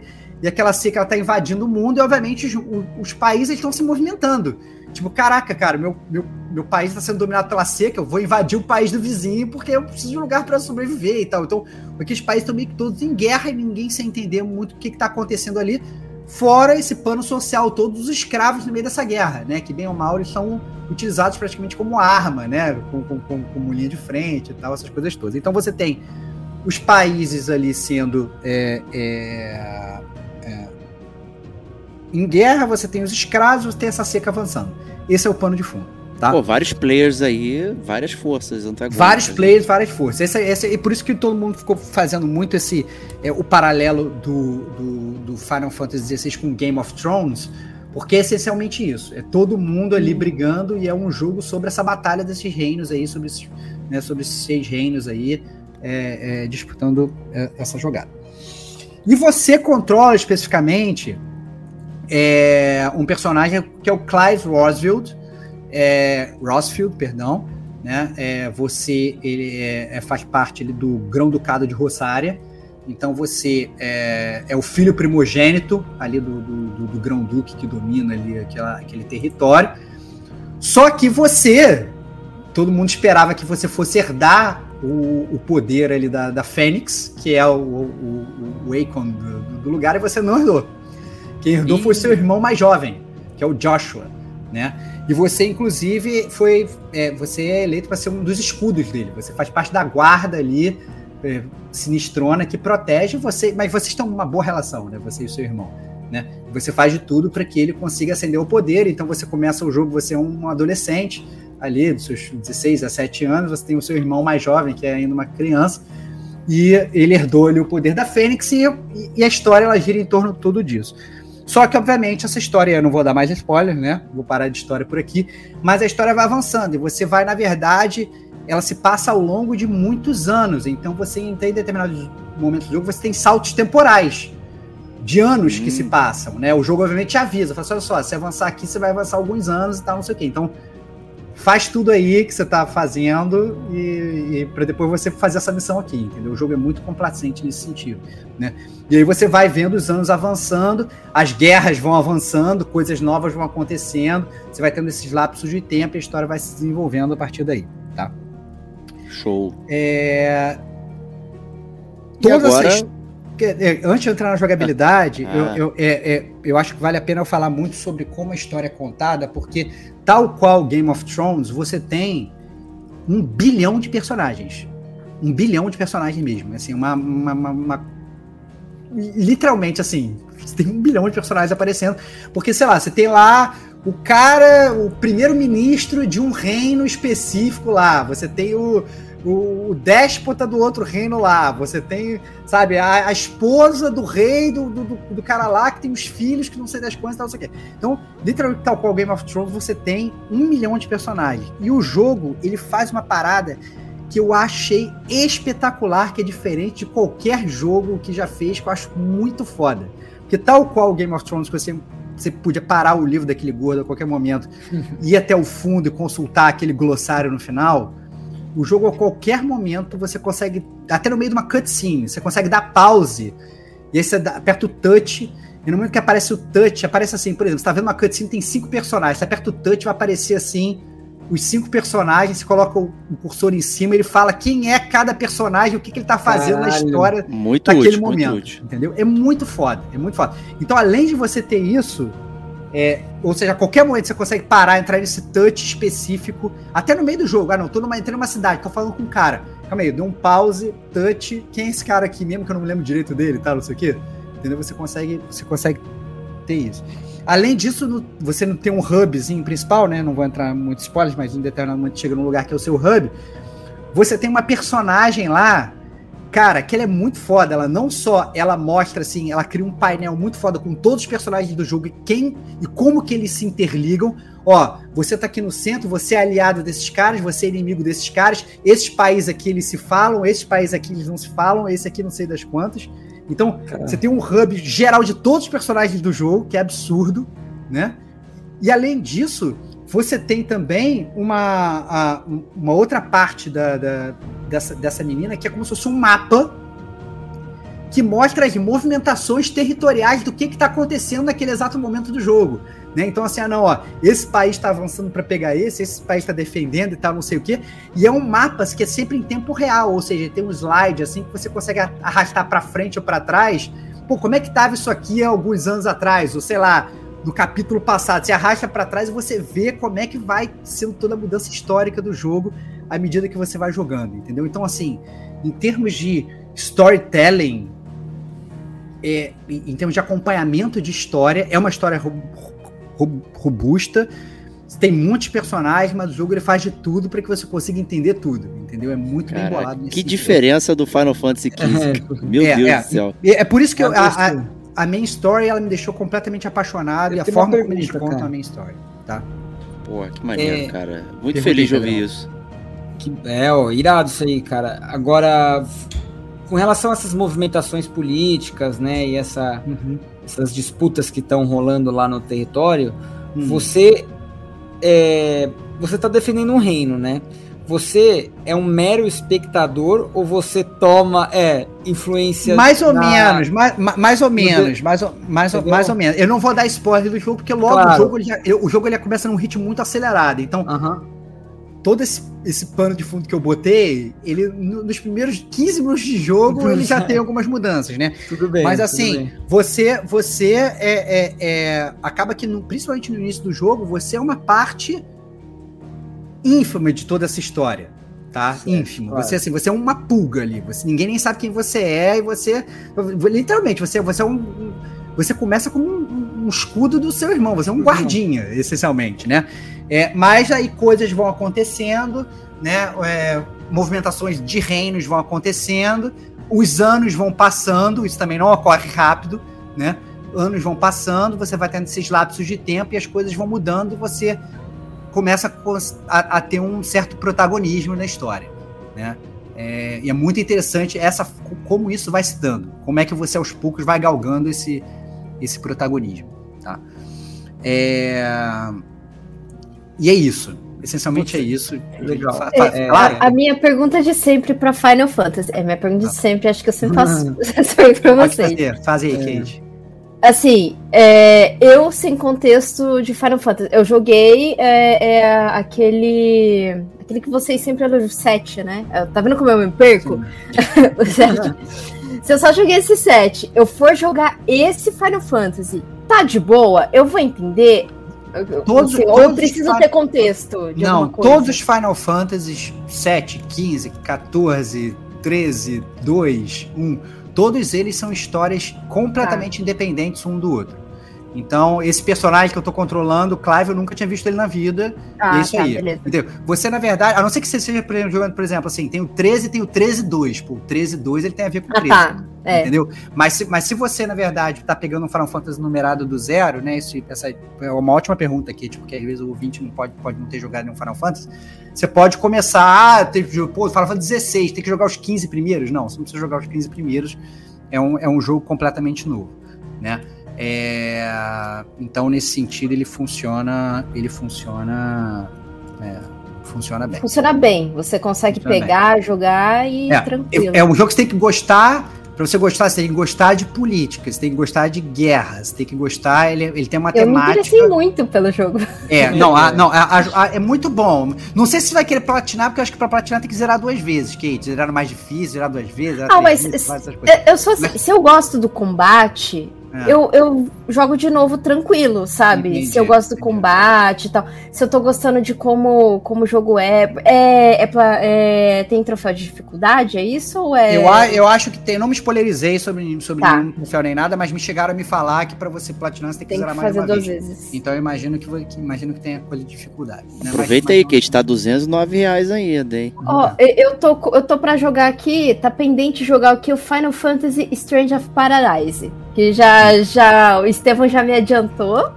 Que não é muito bom. Me falaram, eu não joguei, mas me falaram mesmo. Eu, eu, fiz o Diego, joguei sem jogar, me falaram que não era muito divertido. Mas, mas acho que vale, acho que vale a pena. É, eu acho que talvez valha inclusive a pena você jogar o Stranger of Paradise, porque, e aí já entrando um pouco na jogabilidade, né? O Final Fantasy XVI, ele, é, ao mesmo tempo que ele tem várias dessas coisas que o Diego falou. Então, você tem os summons, você tem os cristais, são coisas são clássicas dos Final Fantasy, né? Geralmente aparecem né, em, em, todo, em todos os Final Fantasy. O Final Fantasy XVI você joga ele muito diferente. Né? O Final Fantasy ele é praticamente um, um jogo de ação. Ele, em termos de, de, de, gameplay de combate, ele não é um jogo de RPG, RPG de turno, essas coisas que a gente está acostumado e tal. Então, assim, você controla um personagem só o jogo todo. Você tem até uma party, né, que vai crescendo ao longo do jogo, as pessoas que te acompanham, mas elas são controladas pelo computador, né? Você não tem que nem assim, ah, não morreu, tem que reviver, não, você não tem nem que reviver, entendeu? Não morre nunca, né? É, é... tipo pare de Call of Duty, então. Os bonecos ficam lá circulando para te dar aquela sensação. E para é, te dar a sensação mesmo. Até porque o dano que eles tiram do inimigo é nulo, entendeu? Assim, é, é realmente nulo. Né? Entendi. E, e, até em termos de combate Final Fantasy, cara, você não tem magia de cura, por exemplo. É, hum. é, é, você tem item que você usa cura. Então, assim, você for pra uma missão, você pega, você, você compra potions e você potions limitados. Você consegue comprar só, tipo, sei lá, ele carrega 4, 5, entendeu? Aí você pega no meio da batalha, você usa, mas aí quando acabou aquela batalha, você vai andando até, a, a, sei lá, até, prosseguindo a história, você você acha várias potions, ou então você para num shopping, você compra, então você vai usando itens de cura à medida que você vai jogando. Então, assim, até em termos de, de, de Final Fantasy, magia, essas coisas, vão lançar um Thunder no inimigo. Não, tu não vai lançar Thunder em ninguém, meu irmão. Você, sabe, você vai. É, é, é, é, é muito mais corpo a corpo. Você, obviamente, tem habilidades que vêm dos, dos summons. Eu não vou dar spoiler sobre isso, isso já é spoiler demais. Mas tá você, eventualmente, você ganha habilidades especiais graças aos summons. Mas ele é um jogo de, de combate, assim. E ele não é, obviamente, um combate muito técnico, que nem o, o sei lá, um Dark Souls da vida. Então você vai ficar punhetando o quadrado para sempre do jogo né? Você vai dando quadrado, quadrado, quadrado, quadrado, quadrado, quadrado. Você tem um botão de esquiva. Você tem um botão que, se você apertar no momento certo, ele dá um parry e tal. Mas ele, ele é um, um jogo essencialmente de, de ação, assim, em termos mas de tem batalha. habilidades que você pode selecionar ou, então, ou não, então você tem, então, e aí o, e aí o que o jogo brilha, assim, você sem dar spoiler, você tem os, os summons e à medida que você consegue usar o summon de alguma forma, eles te dão habilidades, tá? E aí você vai. O, o Summon não é muito assim. Você não chama o Summon pra ele. Já ah, não, vou lançar aqui Shiva. E aí a Shiva vai e destrói o inimigo. Não é assim, entendeu? Então, assim, você. Imagina que você tenha Shiva. E aí você, digamos, tem o direito de usar Shiva. A Shiva, ela tem, sei lá, cinco habilidades que ela tem, entendeu? E aí você, dessas cinco habilidades, você, você tem. Você pega três e você usa. Entendeu? Então, você lá, você apertar, por exemplo, R1 e triângulo, você vai usar uma, R1 e bola, você vai usar outra, R1 e X, você vai usar outra. Dá um exemplo, tá? Uhum. Essas coisas são aprendíveis ou, ou, troca com. Você, você, à medida que você vai. É, é você desbloqueou o Summon, uhum. você tem pontos de habilidade que você ganha à medida que você vai vencendo batalha, e você pega e você desbloqueia aquela habilidade ou evolui aquela habilidade. Né? E aí, obviamente, assim, depois você dá um master daquela habilidade, você consegue usar ela mesmo sem ter aquele summon equipado. Você não consegue equipar todos os summons ao mesmo tempo. Imaginei então, isso. É, então você, você tem uma, uma, um nível de configuração ali para você usar aquelas habilidades específicas. E todas as habilidades específicas elas são muito. É...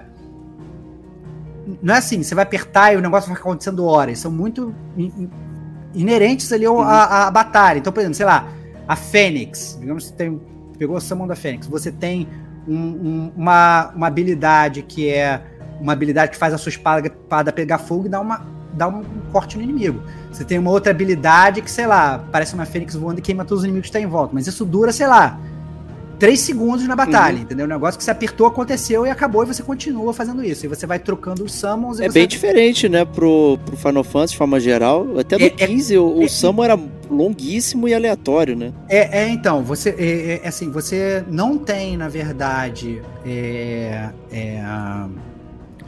é, é, muito curioso isso, porque você, é, um, é um combate muito melee é, ele sai de vários tropes do Final Fantasy. Cara, tipo assim, eu fui enfrentar um Malboro. Não tinha status, meu irmão. Porra. Cara, é muito estranho, é muito estranho. Até os próprios status do jogo, você fala assim: ah, não, olha, você tem um inimigo que ele vai lançar Protect no cara, né? Então, assim, se você apertar quadrado e der porrada, sabe que você não vai conseguir quebrar, porque ele tá com Protect. Então você tem que meio que lançar uma magia nele, que é uma dessas habilidades do, do Summon, que é vista como se fosse uma magia. Você vai quebrar e depois você vai lá e, e mastiga ele com quadrado, entendeu? Mas é muito dinâmico, entendeu? Você percebe que o cara tá com Protect quando você dá quadrado, a tua espada bate num, num negócio e ali. Não acontece nada. Ele é, e é fluido? Nada. É bem fluido. É, é, é, bem fluido. Ele, ele, ele tem. Ele não tem uma coisa que o Diego criticava, que assim, ele é um jogo de combate. Ou seja, se o cara tá longe de você ele te dá uma espadada, você estiver longe, ele não vai acertar. Ponto. Entendeu? Não vai tirar dano, entendeu? É um jogo de, de, de, de ação. Então, assim, você quer dar, dar, dar dano no seu inimigo, você tem que pé do lado dele, apertar quadrado e a sua espada tem que visualmente acertar o inimigo, né? Foi uma das críticas de jogos anteriores de Final Fantasy que a gente. É, é então ele é ação de verdade, não de mentira, né? Ele é ação de tá verdade, não é ação de mentira. Né? É, ele não tá fantasiando a ação, entendeu? Então ele é, ele é bem. Ele é bem combate, combate mesmo, né? Então, aí, aí a pessoa ela tem que pensar se ela gosta. Né? É isso. Ah, uhum. Ah, não, eu quero jogar um jogo de RPG tradicional de turno. Cara, não é esse jogo. Não é esse. Entendeu? Não é esse jogo. Ele é um jogo de, de, de combate, é, de, de, sabe? E ele é bem bem scriptado nesse sentido, né? Então, se você anda, tem batalha, depois você anda, você tem batalha, né? É, ele, não vou falar que ele é um hallway fantasy, mas de certo modo ele até é um pouco. Você abre o mapa do, do mundo, você consegue meio que circular nos lugares que você já foi e tal. Você, tem, você abre vários waypoints. Você, você pula lá para aquele lugar lá, e aí ele abre meio que o mapa do mundo aberto daquela área onde você circula ali. Ali só tem batalhas, entendeu? Você tem cidade, você entra, você fala e tal, não sei o quê. Mas nesse sentido é. é, é, é claramente é um, é um jogo bem guiado em termos de história. Tá? Entendi. Não, te deixa muito. Você pode até perambular, mas tá perambulando à toa. E, e aí, desculpa, Pedro, já vou deixar você, você perguntar ele é um jogo que também, ao contrário de, de jogos de RPG tradicionais, você não grinda nada. Você, assim, você, você não precisa, ah, não, agora eu vou evoluir o meu personagem. Cara, você vai evoluir à toa, porque assim, você vai ficar perdendo tempo à toa, porque você vai andando no jogo e você vai matando todo mundo de bobeira, assim, você não tem... Obviamente, assim, de repente você vê... Ele tem uma coisa do Final Fantasy XII, que o Diego vai lembrar bem, que são uma, uma, uma, uma, uma como é que fala isso? É uma. Uma tábua, não, cara. Um, um negócio que pendura na parede, assim, um board. Um quadro. Um, um quadro. Você, tem, você, você, tem, você, tem um, você tem um quadro de hunts. Né? E aí você tem umas hunts que, ah, não, você tem que caçar o dragão tal, tal, não sei o que. E aí você vai tem tá, uma lista de tarefas, é. Uma lista de tarefas e tal, que é para totalmente opcional do jogo. Aí se quiser, você vai lá, mata aquele dragão, ganha mais possibilidade e tal. Às vezes você vai chegar lá, você vai ver que aquele Hunter tá um nível muito mais acima de você. Foda-se, deixa pra fazer depois, quando você, quando você chegar naquele ponto da história, porque você evolui muito mais rápido andando na história do que efetivamente no grindar. Então ele é um jogo que ele é totalmente anti-grind nesse sentido. Vale mais a pena você esperar para fazer depois, tá? É... É, então interessante isso também, Legal. qualidade de vida aí. É, e, a, é. e, outra coisa de qualidade de vida que tem é a questão das side quests. Assim. As side quests elas são muito fat quests, 90% delas são fat quests. Algumas até ajudam a construir bem o mundo, né? Que você fala, te dá uma, um insight maneiro sobre essa questão dos escravos, te dá um insight maneiro sobre as pessoas e tal, não sei o quê. Mas a maior delas são fat quests, mas ele tem facilidades, assim. Então, assim, você chega lá no hub do. do, do, do, do passou de um capítulo do jogo. Aí você cara, você abriu, sei lá, cinco side quests. Aí você vai no hub do jogo, um cara fala para você, olha, você abriu cinco side quests, uma na cidade tal, três na cidade tal. Você quer fazer fast travel para lá? E quando você aperta o botão, ele joga direto na, na frente Pô, perfeito da quest, pra falar side quest, entendeu? Então assim, ele tem algumas facilidades nesse sentido para você não ter que ficar uma hora andando e correndo e tal, não sei o que, perdendo tempo. Né? Mas tem muita fat quest, mas side quest que você fala assim, cara, ela até ajuda a construir o mundo, mas sei lá, é, é, claramente não é um Witcher, entendeu? É, é zoar. Tá dando volume ali só. É. é. Você, Fala aí, você, você chega. Você compra a personalidade e o carisma dos personagens? Compra, eu, com, eu comprei pelo menos. Eu acho que o, que o jogo, nesse sentido, ele tá. É, é porque assim, é, se tem uma coisa que eu não tô criticando do jogo agora, eu tô gostando, é justamente isso. Eu acho que todos os personagens têm uma personalidade boa. O teu personagem principal poderia ser um pouco melhor? sempre poderia, né? A gente sempre é. tem, tem, esse olhar mais crítico com o personagem uhum. principal. Mas eu tô gostando dele, tá? Eu tô gostando muito, principalmente do mundo, porque assim, o cara ele bota a personalidade do rei fulano lá do outro lado. E do, sabe, do seu pai, e do seu irmão, e do seu tio, do seu tataravô, e do seu, sabe? Então, assim, então a, ele, nesse sentido, ele gira muito bem é, para criar a personalidade de todo mundo.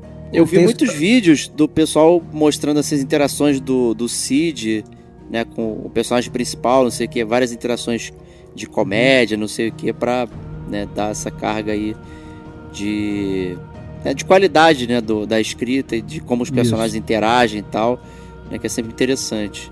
Não, não, é muito bom, é muito bom. Eu acho que assim, eu acho que talvez o, o que o jogo é, é, é PEC, né, além dessas sidequests furadas, é que assim, ele não é um jogo, cara, que você assim, até em termos de, até para jogo de ação, ele fica tentando botar algumas coisas de RPG assim, que mas que não, que não fazem muito sentido. Então, por exemplo, equipamento. Cara, você equipa uma espada. E é isso aí, sacou? E aí assim, você vai usando a sua espada, até que de repente você passou uma missão, sabe? Você vai no, no, no, no ferreiro lá, ou você vai no shopping lá e fala, ó, oh, vendo uma espada melhor do que a sua. Aí você pega e você compra. Entendeu? E aí, ou então você pega você, você vai ganhando os equipamentos, uns, uns, umas, umas matérias-primas, você constrói e tal. E aí você equipa. Então você não tem muito apreço, assim, pela, pela parada. Você vai e é só uma espada. Ah, não. Você tem uma espada e, e um outro slot, e outro três dois slots de acessórios. Cara, é, é, até em termos de equipamento, ele é muito cru, ele é muito. Ele é pouquíssimo, assim. Até um Dark Souls da vida você tem mais equipamentos para você equipar do que, do que esse negócio. Nesse sentido, é bem cru e você também não equipa nada dos seus outros personagens, né, assim, da, da sua par e tal, não sei o que. Porque a prova é que eles são no combate umas caixas vazias, entendeu? Eles realmente eles andam ali, mas eles estão ali só pra, pra bater Só para figuração. Pra é, figuração até no Final Fantasy XV tinha mais peso, né? Os bonecos. Tinha, tinha mais peso, tinha, tinha, tinha bem mais peso. Tinha, você dava ações para eles, né? Você é. falava, faz isso, faz aquilo e tal, não sei o que. No, nesse aqui você não, não, não manda absolutamente nada. Né? Entendi, entendi. Por isso que eu falei pra, pra, pra Kate até jogar o, o, o Strangers lá, porque o Strangers, ele, pelo que eu entendi dele, pelo que me falaram, ele tem realmente muito uma temática de ação mesmo. Sim. Entendeu? É, e aí eu iria. Eu acho que Final Fantasy XVI vai muito por essa, por essa temática. Mas eu acho que é onde o jogo brilha realmente na história. A história é. A, a main story é uma história muito boa. E eu acho que o principal e que me pegou muito de surpresa sobre o Final Fantasy XVI é que, ao contrário dos outros Final Fantasy, é uma história muito adulta. É, no sentido assim, você tem você tem morte, você tem sexo, você tem, sabe, você, traição. Cara, cara, você tem traição, você tem, cara, é. você tem, cara, é, a parada é, é um jogo adulto, cara, entendeu? E eu não tava esperando isso no, no, no, no Final Fantasy XVI. Eu tava, eu tava, beleza, eu tava falando, ó, be, claramente ele falava que ia ser um jogo mais adulto, que ele é um jogo, inclusive, que bem no início você fala assim, cara, eu estou jogando Game of Thrones, porque tem umas paradas idênticas, principalmente no primeiro capítulo, assim, dá até meio nervoso. Eu falei pro Digo Domingues jogar, né? Eu falei, pô, joga aí, cara, joga aí porque você vai, vai gostar, é teu estilo, e a gente tem que gravar podcast tal, não sei o quê. E aí ele começou a jogar e ele mandava mensagem rindo. Eu falei assim, cara, eu já sei o que vai acontecer com esse personagem aqui, porque tá, tá muito. tá muito igual, cara. Tá muito igual. Eu falei, cara, vai jogando aí, cara. Tem umas surpresas aí. Mas então é até engraçado que, que tem algumas coisas que são muito previsíveis, mas por, por pareça, por mais que algumas coisas sejam bem previsíveis em termos de roteiro, você fala assim, cara, eu acho que essa parada vai acontecer, hein? Eu acho que essa parada vai acontecer. E quando acontece, você fala, caralho, que irado, aconteceu. É. Ao, ao, contrário de você, ao contrário de você falar, caraca, não, sabe, Pô, não acredito merda. que essa parada vai acontecer, sabe? Eu fiquei muito surpreso. E, e e tem uns, uns micro plot twists assim que, que me pegaram de surpresa eu achei irado. Falei, caraca, não, não imaginei que isso fosse acontecer nesse exato momento. Até achei que fosse acontecer em algum momento, mas não sabia que ia acontecer agora. E aconteceu agora. E agora? O que vai acontecer? Entendeu? E aí ele vai muito pegando nessa temática. Então, é... Ah, legal, maneiro. É. E o texto é em português? Você tá jogando? É, eu tô jogando em inglês, mas tem em português. Então. então mas só o texto, não, não falas, né? Isso. É, áudio isso. não. Áudio não. Isso. Né? Isso, isso, isso. Clássico. Isso. Eu só tenho uma pergunta do, do Perry. Fala aí. Se o Perry, ele realmente funciona. Porque, não, é assim... merda. É uma merda. É, é bom. É uma merda. Vale, vale muito do... mais a pena, vale muito mais a pena. Porque assim, salvo engano, é que eu tô, eu tô, eu tô, eu tô do, é, do, do, botão, botão olha só que loucura, o botão que dá o parry, ele é o mesmo botão que você ataca. É, ah, então, assim, então, assim, então é, é você é. tem que dar, dar, realmente o ataque. Você tem que, é literalmente um parry, né? Você tem que dar um ataque no mesmo momento em que o. Então, às vezes, você, você tá lá explodindo o quadrado e de repente você dá um parry sem querer, não faz o menor sentido. Ou às vezes você tá tentando dar um parry e o inimigo explode a tua cara porque você apertou o quadrado no frame errado.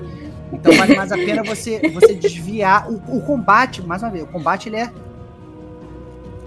ele melhora com essa questão das habilidades dos summons e você me, começando a customizar como é que você anda, mas não é um combate que ele te engaja, pelo menos eu estou jogando o jogo no normal. Você começa com normal e easy. Imagino que depois você zerar, você abre outras dificuldades. Mas o jogo no, no, normal, ele não te desafia em nada. E o Diego, inclusive, ele vai usar umas facilidades do jogo, que o jogo, ele além de ter normal, easy, essas coisas, ele tem um very easy. Então, assim, logo no início do jogo, o, o, jogo ele fala assim: olha só, você tem esses anéis aqui para equipar. Então, assim, tem um, um anel da esquiva automática, o anel do ataque automático. Cara, você anda pra frente e o teu boneco ele vai. Ele vai atacando, sacou? É, tipo. Não, eu não quero jogar assim. É, é, muito bizarro. Ele, ele assim, é, é, é, uma facilidade que eu acho que assim, você tá botando uma criança de 5 anos para jogar o jogo. Aí você, você equipa esses anéis, entendeu? Eu imagino que o jogo ele perca até. que um combate, mesmo se você não equipa esses anéis, ele é, ele é fácil.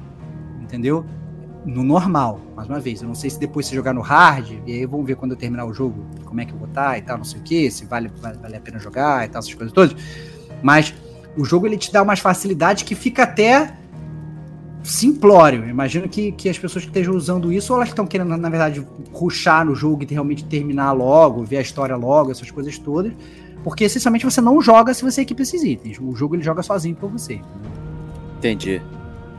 É, isso aí pode facilitar para pessoas que têm dificuldade também, né, de agilidade. Ah, claro, não, dificuldade motoras é um e tal, é, sabe, não, não, não é, é, realmente assim, é, o, é o, é o easy do very, é o very easy do easy, entendeu? Você, você tem essas, essas coisas, só que eu acho que você perde, assim, o, o, o pouquinho de dificuldade da, da, da, da do, do combate que você tem, né, de você esquivar, de você atacar e tal, sabe? Você, uhum. você perde.